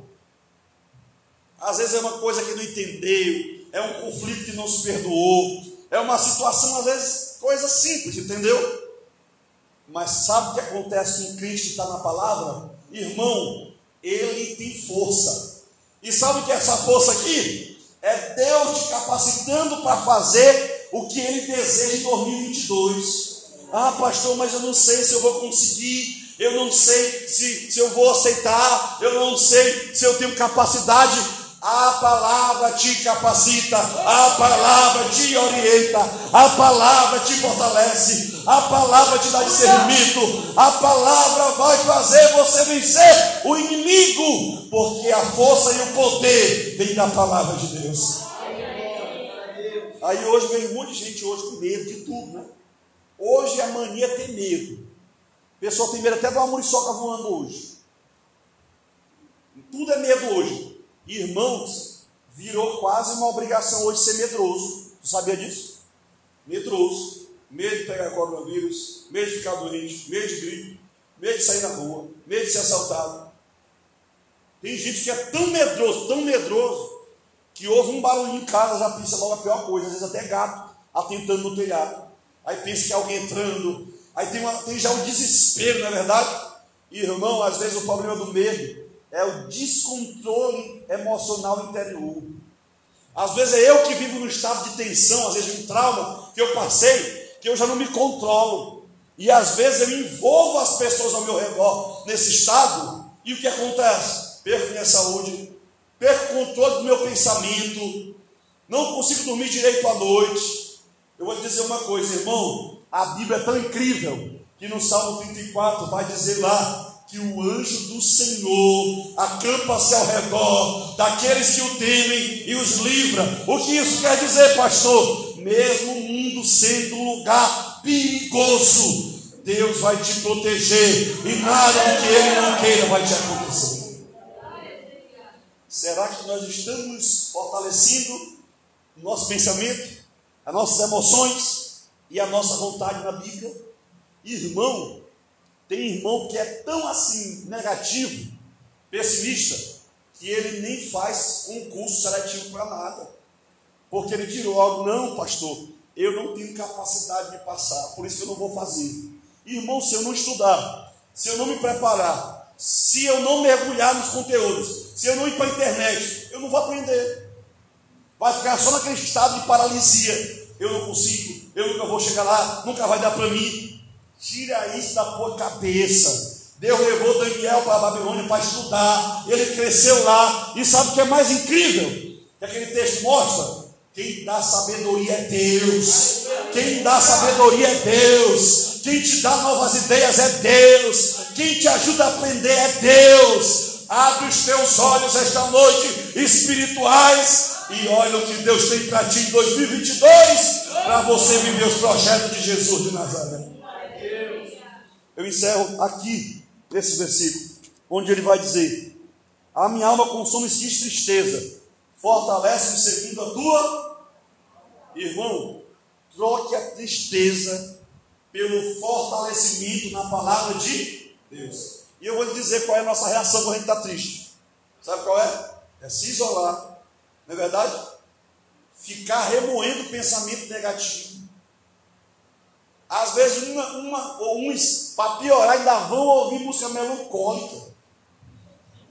A pessoa já está no fundo do poço, aí vai ouvir música melancólica. Às vezes nem de, de crente é. Aquela música que parece que no final a pessoa vai cair no abismo. Está lá se acabando de ouvir. Não é assim que o, que o pessoal deprimido fica ouvindo rock, Coldplay e outras bandas aí aí depois fica todo tempo em casa, naquele estado emocional. Irmão, eu vou te dizer uma coisa: eu e você temos que reagir. Ah, mas eu não tenho força, mas a palavra vai te dar força. Ah, mas eu não tenho poder, Deus vai te dar poder. Ah, mas eu não sei o que fazer, Deus vai te dar conhecimento. Deus é tudo para você e a palavra dele é suficiente. Fecha os teus olhos esta noite.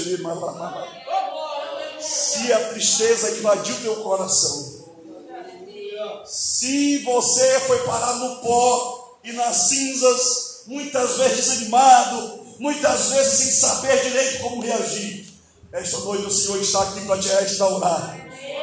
O Senhor está aqui para te dizer: confie na minha palavra, busque força na minha palavra, busque vida na minha palavra, direção na minha palavra, poder na minha palavra. Você tem a minha palavra. O crente precisa ver que a palavra é tudo. O crente, o crente precisa entender que Deus já deu tudo para ele na palavra. Não subestime a palavra, não duvide da palavra. Você vai ler e no outro dia você vai perceber: eu estou mais animado, eu estou mais firme, eu tenho mais forças. Jovens, eu vos escolhi porque vocês são fortes e a palavra de Deus habita dentro de vocês. Meu Deus, da Salmo 119, versículo 25. vou ler um versículo, os irmãos vão ler outro. A minha alma está pegada ao pó. Vivifica-me segundo a tua palavra. 26.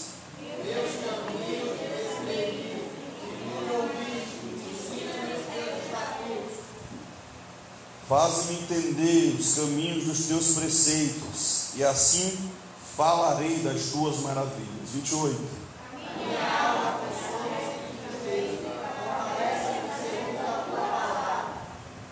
Desvia de mim o caminho da falsidade e concede-me piedosamente a tua lei. 30.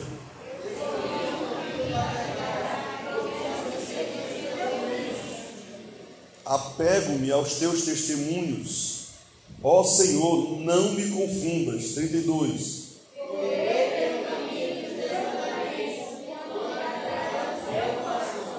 Senhor Deus, obrigado por estar aqui esta noite, a tua presença. A área 35 tem muitos irmãos enfermos com esta gripe que tem muitas vezes deixado acamado vários.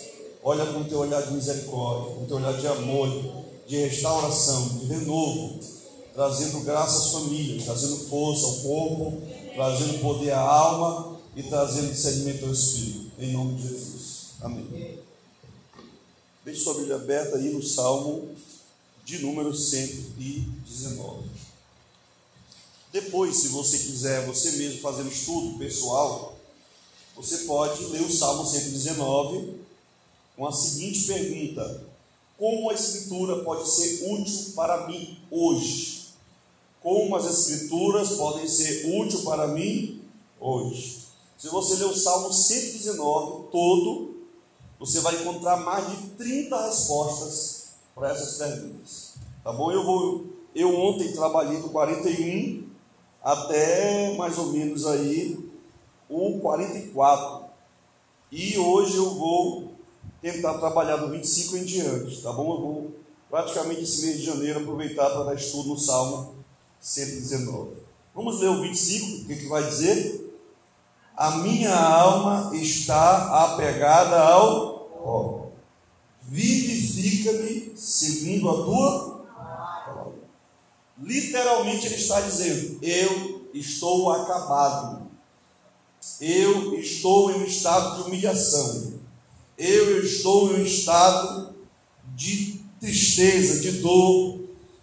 Quando ele, quando ele vai dizer, é, a minha alma está pegada ao pó, essa ideia de pó aqui é a mesma ideia de, de Jó. Quando Jó se humilha, o texto vai dizer lá que ele raspou sua cabeça, não é assim? E ele praticamente ficou em estado de humilhação, pó e cinza. Como vai o Abraão descrever a si mesmo, ele vai dizer que não passava de pó e cinzas. Então, para o judeu, o pó é uma referência a um estado de humilhação profunda. Mas, pastor, me diga uma coisa: é possível o crente hoje chegar a esse estado? Sim.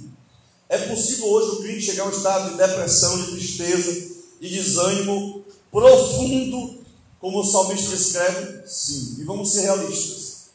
Não adianta fingir que a gente não pode passar por isso. Não adianta tentar criar uma espécie de, de um superman espiritual. Tem irmão que quando ouve alguém dizer assim, ah, o irmão fulano está com depressão, ele que ouve, julga o outro como se fosse fraco, julga como se fosse frescura.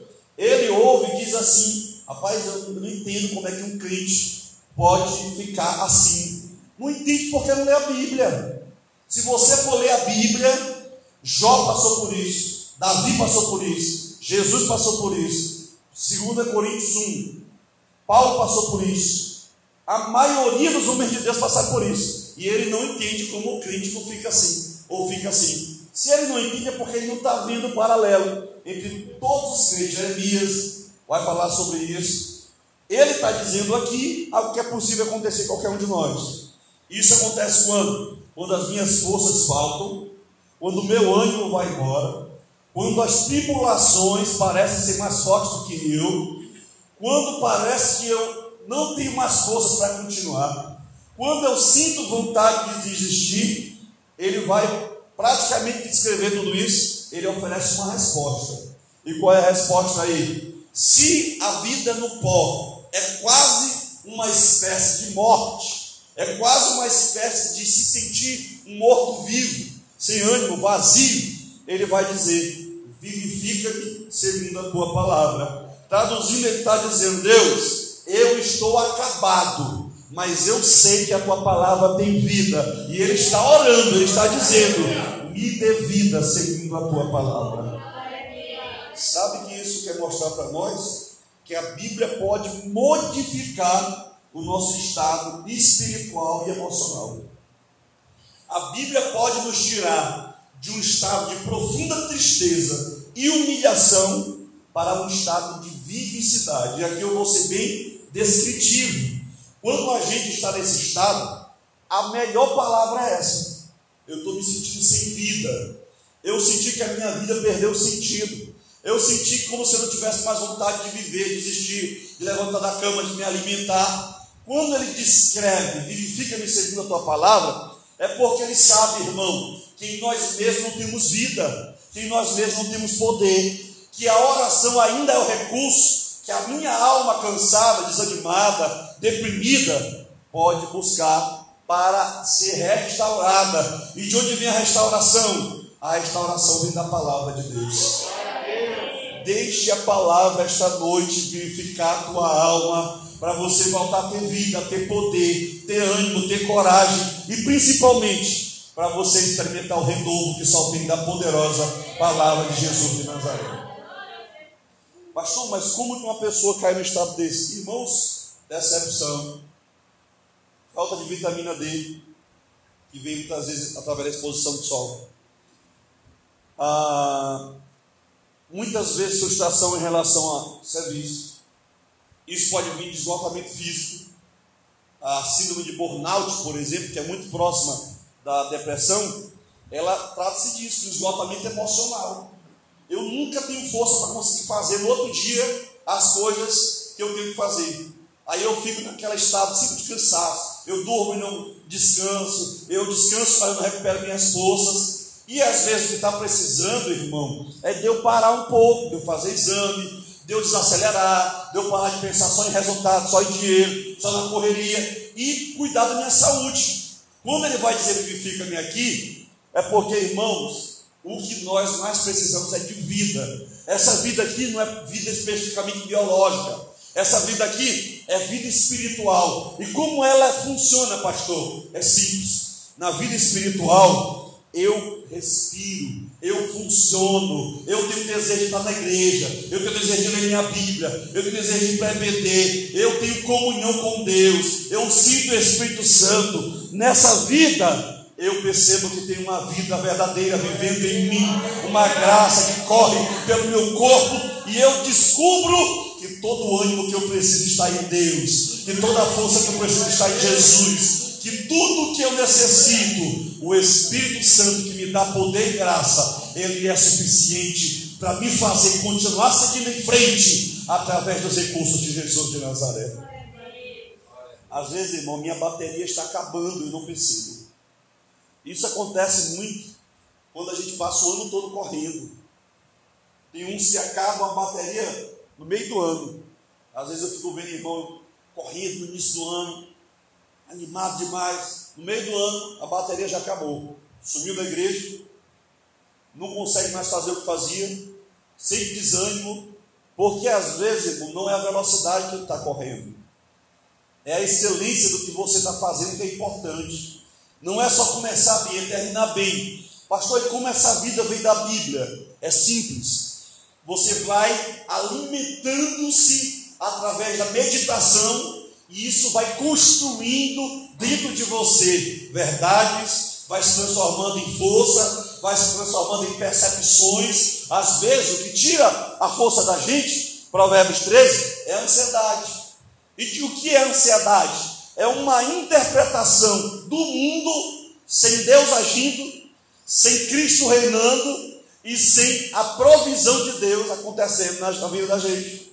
A gente vê um mundo frio, vazio, cinzento, onde as coisas só dão errado. Mas quando eu tenho vida na Bíblia, quando eu tenho percepção iluminada pela palavra de Deus, eu sei que Deus está comigo e que no final Jesus de Nazaré vai me dar vitória.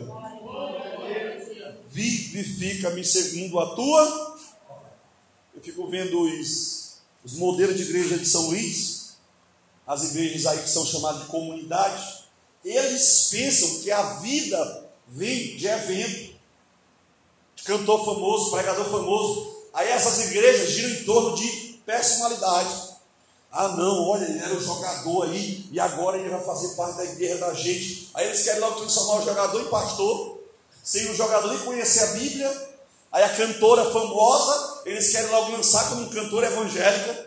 A mulher não sabe nada de espiritualidade, de Deus, de comunhão, mas agora ela vai ser cantora. Mas o que falta? Falta vida. E essa vida, irmão, só quem dá é o Espírito Santo. Pastor, de onde o senhor tirou isso? João 3 vai dizer que aquele que não nascer do alto não pode entrar no reino de Deus. E esse nascer do alto vem de quem? Vem da vida que o Espírito Santo pode te dar. Essa vida ele te dá. 1 Pedro 1, pela palavra. Nós somos gerados pela palavra. Nós somos regenerados pela palavra. Quanto mais palavra eu tenho, mais eu tenho vida, mais eu tenho graça. Por que, que é possível um crente sofrer de anemia espiritual? Por falta de vida na palavra. Aí ele só fica reclamando, meu Deus, eu não tenho força. Eu, sou, eu já vi várias pessoas dizendo isso. Pastor, eu sou uma pessoa muito fraca, espiritualmente, irmão. Todos nós somos fracos. Quem é forte é Deus. Quem dá vida é a palavra. Por isso se eu me firmar na palavra, eu vou ter vida em Deus, graça em Deus, poder em Deus, e eu vou lutar as batalhas e ter vitória em Jesus de Nazaré. Agora os crentes hoje não lê a Bíblia. Crente hoje não quer participar de nada, só quer participar de festa. Crente hoje 10 anos de crente, ele, ele, mal sabe o que, é que tem em João 3,16. O que, é que tem em João 3,16, irmão? Não é verdade? Mal sabe, ele ainda diz ainda que o, que o diabo vem para matar, roubar e destruir, né? Eu nunca li isso na Bíblia, que o diabo vem para matar, roubar e destruir. Eu já li que o ladrão vem para matar, e o ladrão ali não é o diabo, viu? Eu, eu provo para qualquer um que o ladrão ali não é o diabo. O ladrão ali são os falsos profetas não tem nada a ver com o diabo ali. Ali é os falsos profetas. Mas a maioria de nós diz que é o diabo. Volte para o versículo de número 26 aí. Ah, o primeiro ponto é: a palavra traz vida. Esse é o primeiro ponto. 26, pode ler para mim, por favor.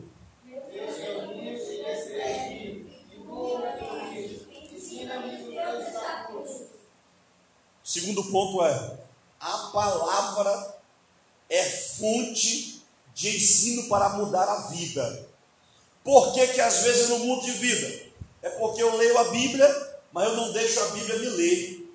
É porque eu, eu quero mudar alguma coisa na Bíblia, ou quero mudar alguma coisa na vida do irmão, do meu marido, da minha mulher, mas eu não quero mudar na minha. Eu leio a Bíblia pensando no erro dos outros. Ah, esse versículo aqui é para aquela irmã, é para aquele irmão. Mas olha o que ele está dizendo aqui. Meus caminhos te descrevi. Sabe o que ele está dizendo? Ele está dizendo, Deus, eu estou sendo sincero sobre a vida que eu tenho. Deus, eu estou dizendo para ti como está a minha vida. Aí ele vai completar. Ele vai dizer aí, ó. E tu me ouviste. Ele está dizendo, eu falei com Deus sobre como está a minha vida. Uma pergunta para nós essa noite aqui. Será que nós estamos sendo sinceros com Deus sobre a vida que a gente está vivendo? Irmão, às vezes a distância entre como eu estou vivendo e o que eu penso que eu sou é muito grande. Às vezes eu não estou bem espiritualmente, mas eu penso que eu estou. Tu lembra da igreja do Apocalipse? Que Jesus dizia: Olha, tu que dizes. Ele vai dizer lá que na verdade ela não está viva, mas morta. Que ela não é rica, mas ela, tá, ela é pobre. Que ela está despida. Ou seja, às vezes eu não sei como eu estou espiritualmente. Por isso que Paulo escreve aos Coríntios, ele vai dizer, meus irmãos, examinem a si mesmo, para vocês verem se vocês permanecem na fé. O que isso quer dizer, pastor? Baseie a sua vida na poderosa palavra de Deus.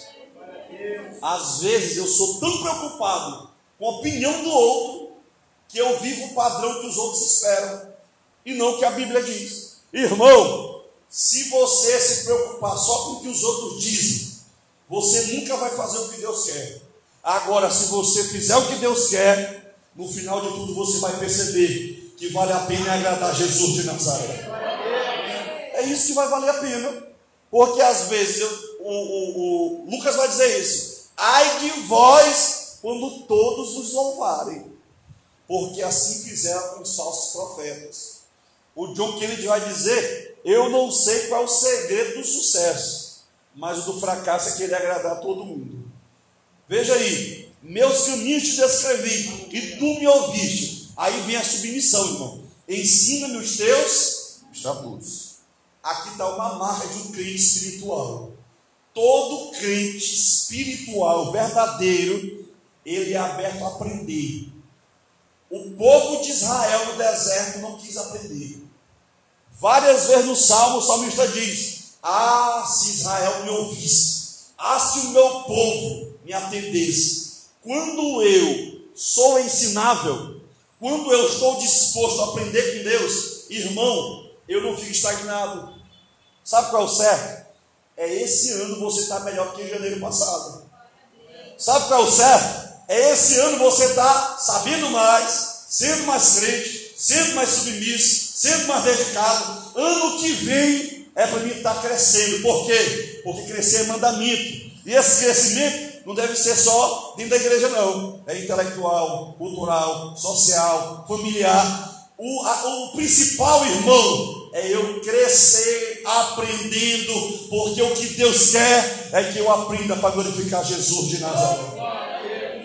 E eu vou dizer uma coisa: nem o diabo pode destruir a igreja, mas falta de conhecimento pode. Oséias 4,6 vai dizer lá, marca esse versículo na tua Bíblia. O meu povo perece porque lhe faltou o quê? Conhecimento. Esse conhecimento aí tem dois sentidos. Dois sentidos. O primeiro sentido é intimidade. Conhecimento no hebraico é intimidade. O segundo sentido é conhecimento da lei de Deus. Meu irmão, você tem que aprender mais da Bíblia, para não ser enganado pelo pregador. Ah, tem uma irmã de revelação aqui, o que ela diz acontece. Às vezes, até quem Deus revela pode se enganar. Eu tenho que me basear principalmente na Bíblia. Por isso, quanto mais eu me baseio na Bíblia, mais discernimento eu tenho para vencer os enganos e viver a vida que Jesus de Nazaré quer para mim. Aí a pergunta para nós agora é: eu estou aberto a aprender? Irmãos, nesses meus 22 anos de Assembleia de Deus, Eu vou dizer uma coisa: tem crente cabeça dura demais na igreja.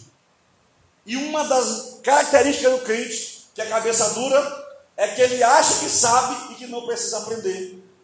Aí ele fica estagnado ali, ó. Todo tempo, todo tempo. Não muda, não cresce, não é batizado com o Espírito Santo, não recebe dons espirituais. E a ideia que a gente tem é a gente sempre está certo. Não, eu estou certo. Estou certo. A questão não é quem está certo ou errado. A questão é, a minha vida está baseada na Bíblia. A Bíblia que está certa, eu estou errado. A Bíblia que é verdadeira, e muitas vezes eu estou enganado. É por isso que Deus quer que você abra a tua mente para aprender com Jesus de Nazaré. Troque as suas ideias pela verdade de Deus. Troque as suas opiniões pelo conhecimento de Jesus de Nazaré, e você vai crescer, e você vai prosperar, e no final Deus vai te usar, porque a Bíblia vai dizer: Não foste vós que me escolhestes, mas eu que vos escolhi e vos nomeei, para que vades e deis fruto, e o que vai acontecer? E o vosso fruto permaneça. Continue aí no versículo de número 27. Podem ler o 27, por favor.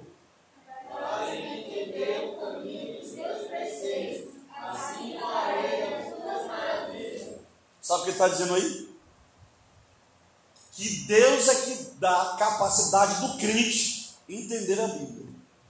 E à medida que o crente conhece a Bíblia, é que ele vai falar dela com excelência. Irmão, aqui está uma coisa que serve de crítica para nós. É duro que eu vou dizer. 90% dos crentes do Brasil são, analfabetos, são têm analfabetismo bíblico. Sabe o que é analfabetismo bíblico? não conhecem a Bíblia. Eu vou descrever algumas formas de desconhecimento da Bíblia. Não conhecem os livros todos, os temas, os conteúdos, as lições. Não conhecem às vezes como interpretar. E às vezes alguém vai dizer: Ah, pastor, é porque ela não teve, não teve chance de fazer seminário, não teve chance, não tem dinheiro para comprar um livro, para se dedicar. Irmão, se nós fizéssemos o básico, nós teríamos um nível muito avançado. Sabe qual é o básico? curso de doutrina e ABD. Um crente com 10 anos de ABD, ele lendo a revista dele, lendo a revista, respondendo aquelas questões, eu vou te dizer uma coisa: o nível de conhecimento bíblico que ele chegaria seria muito alto. Sabe por quê? Porque aquela revista praticamente é um curso. Agora imagina, toda semana lendo o texto, aprendendo o texto, vendo o que significa, pegando as lições, mas o que está acontecendo hoje? Se base, nos baseamos hoje mais em hino do que na Bíblia. A gente se dedica a aprender mais no conhecimento secular do que no conhecimento bíblico. Aí o que acontece? Gente que não entende da Bíblia coloca um monte de vídeo. Vou citar alguns exemplos aí. David Leonardo é um exemplo. Tiago Brunet é outro exemplo. A maioria das coisas que esses motivacionais aí falam, coaches, não são baseadas na Bíblia. São frases de motivação, são histórias bonitas, são ilustrações para te envolver. Aí a gente, ah, eu achei tão lindo o que ele falou. A questão não é o que ele diz, não é o que você sentiu. A questão é que o alimento verdadeiro, a compreensão verdadeira, o lâmpada para os nossos pés e luz para o nosso caminho, é a poderosa palavra de Deus que vai oferecer se nós começarmos a entender família em Gênesis, vamos mudar a forma de família que a gente tem. Se a gente começar a entender o que é casamento e cantares, a gente vai mudar o casamento da gente. Se a gente começar a entender o que é política, governo verdadeiro, Daniel, a gente vai mudar a forma de entender política. Se nós começarmos a entender o que é ser discípulo em Mateus, nossa vida não vai mais ser a mesma. Que é a igreja em Efésios, em Colossenses, o que é carregar cruz nos evangelhos, só que nós nos baseamos muitas vezes em chavões, só chavões, uma frase, uma, uma ideia, irmãos, o que precisamos é sair da beira da praia do conhecimento bíblico e mergulharmos em águas profundas. O que precisamos é de mais fome, é de mais sede, é dizer para Deus: Deus, 2022 eu quero conhecer a tua palavra, eu quero mergulhar na tua palavra e eu quero falar das tuas maravilhas para a glória de Jesus de Nazaré. Sabe o que está acontecendo hoje? Está faltando pregadores, irmãos. E isso não sou só eu que digo. Os pastores eu converso dizem a mesma coisa. Por quê? Porque é muito crente, mas poucos se mergulham na Bíblia. Um crente hoje, da Assembleia de Deus, se encontrar com o testemunho de Jeová, o Adventista, ele perde. Eles sabem mais referências que nós. Eles interpretam as palavras, literalmente, muitas vezes errado. Mas ele tenta se basear na Bíblia dele, não é verdade? Muitas vezes enganado, mas argumento não falta. E é isso que está faltando para nós. Ah, eu acredito nisso. Tu já viu na Bíblia? Se bate. Tu já consegue provar na Bíblia se é certo? Se eu começar a mergulhar para compreender a Bíblia, olha o que ele vai dizer: faz-me entender o caminho dos teus preceitos. Ah, pastor, eu não consigo entender o que a Bíblia diz. Eu queria tanto entender. Você quer entender? Começa a orar que Deus vai te iluminar. Começa a orar que Deus vai abrir teu, teu entendimento. E quando você menos perceber, você vai começar a entender o que a Bíblia diz. A tua vida vai ser transformada. E no momento que você vir pregar, alguém vai dizer: aquela irmã conhece, esse irmão conhece. É porque o teu Deus tem interesse que você seja iluminado pela palavra dele. Ele vai dizer: assim falarei das tuas maravilhas. Irmãos, na Bíblia está cheio de maravilhas. Crente que não sente o sabor da palavra é porque está com um problema espiritual. Crente que não vê as maravilhas da Bíblia, ele está com dificuldade espiritual. Ah, eu não gosto muito de ler minha Bíblia, tem coisa errada. É a mesma coisa do filho chegar para a mãe e dizer: Mãe, não quero comer hoje, meu filho está doente, não quer se alimentar da Bíblia, está doente. Pedro vai dizer isso, como criança deseja o, o leite, né, recém-nascido, assim vai desejando a palavra, não é assim que ele vai dizer lá? Leia o versículo 28, por favor.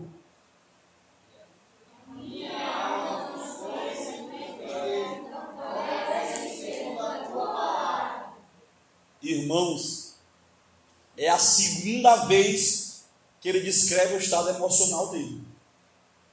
Aí eu pergunto para vocês: Pode ou não pode o crente ficar deprimido? Pode. Pode ou não pode o crente ter um momento de tristeza profunda, melancolia?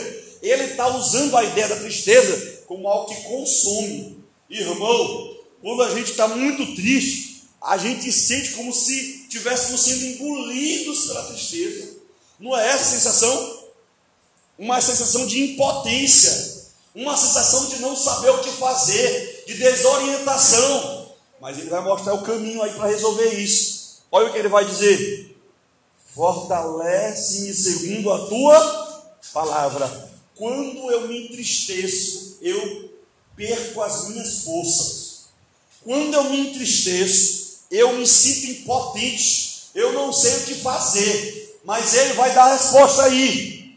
Da tua palavra vem força. Ele está orando, meu Deus, fortalece-me segundo a tua palavra. Você quer ser forte em Deus? Mergulhe na palavra, que a palavra vai trazer força para você.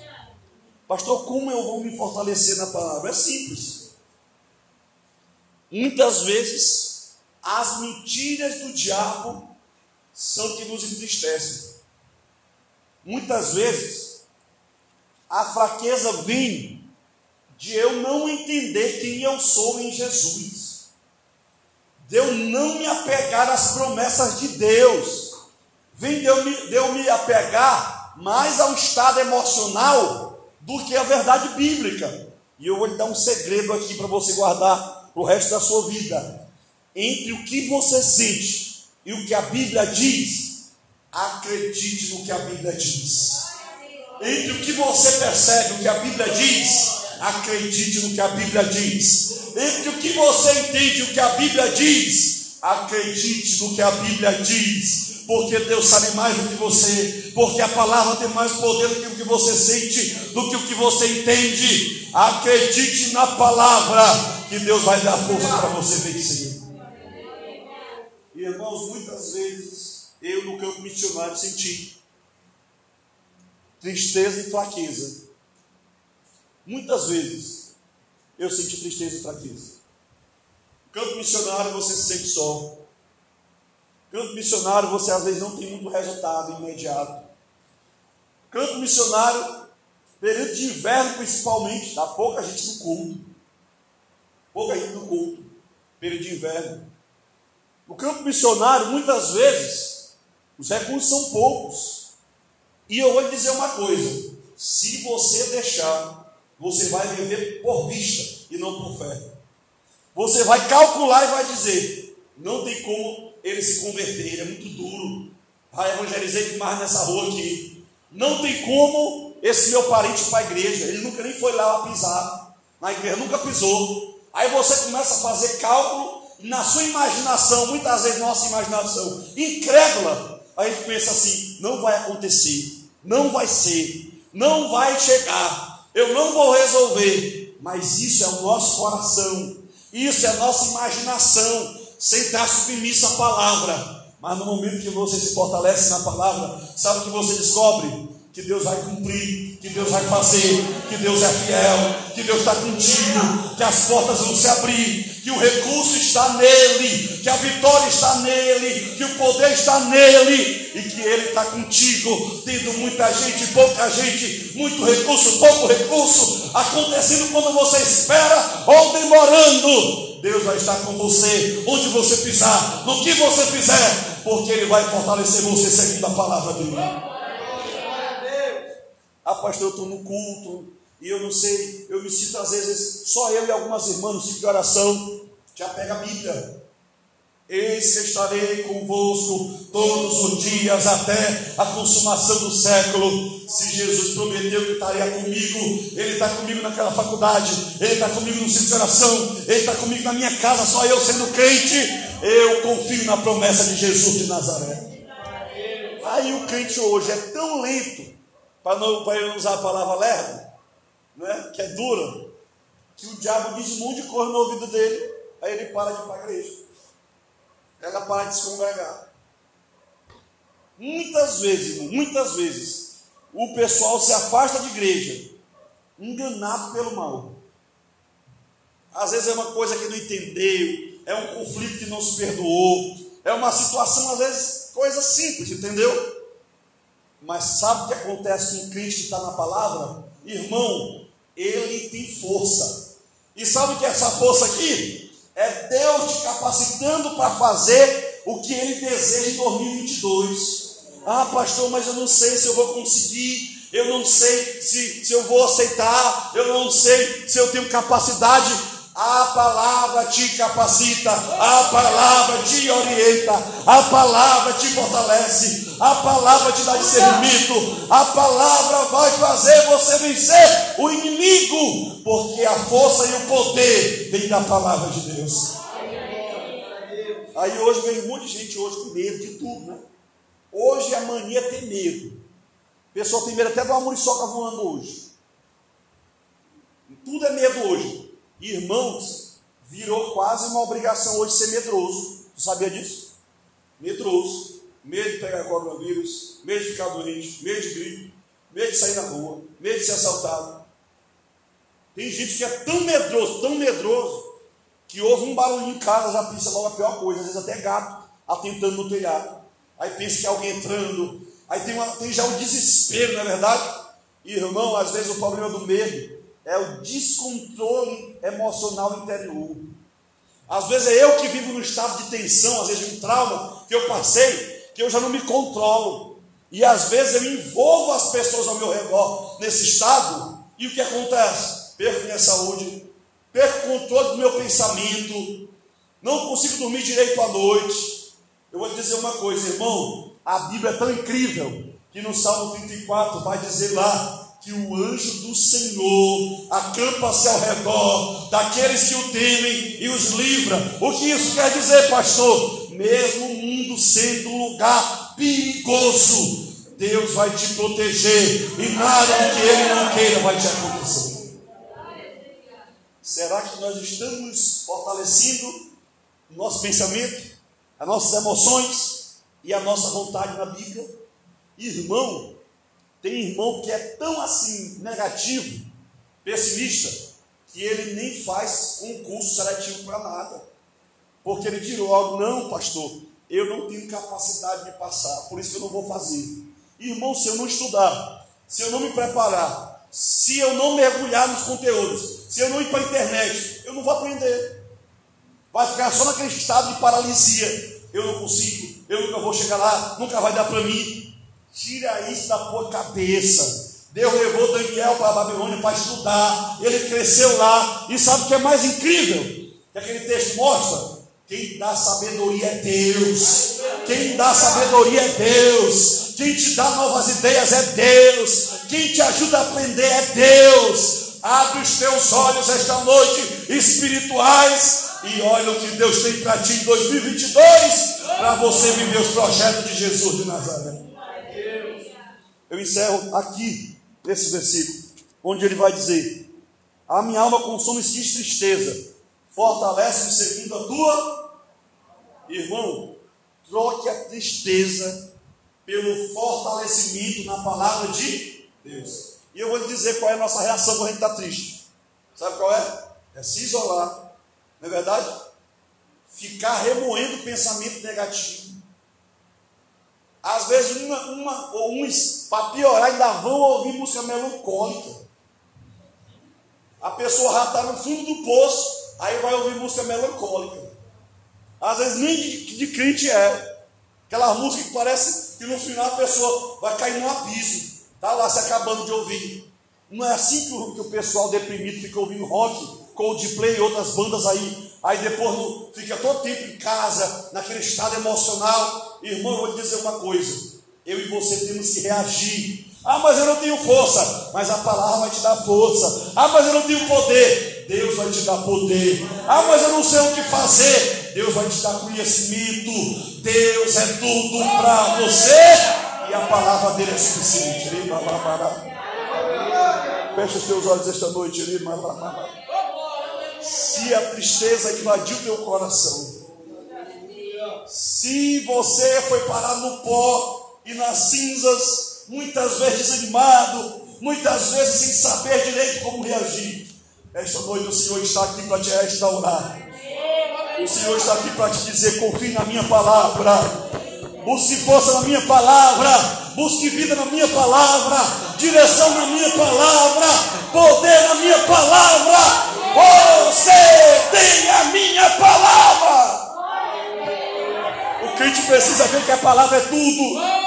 O crente precisa entender que Deus já deu tudo para ele na palavra. Não subestime a palavra, não duvide da palavra. Você vai ler e no outro dia você vai perceber: eu estou mais animado, eu estou mais firme, eu tenho mais forças. Jovens, eu vos escolhi porque vocês são fortes e a palavra de Deus habita dentro de vocês. Meu Deus,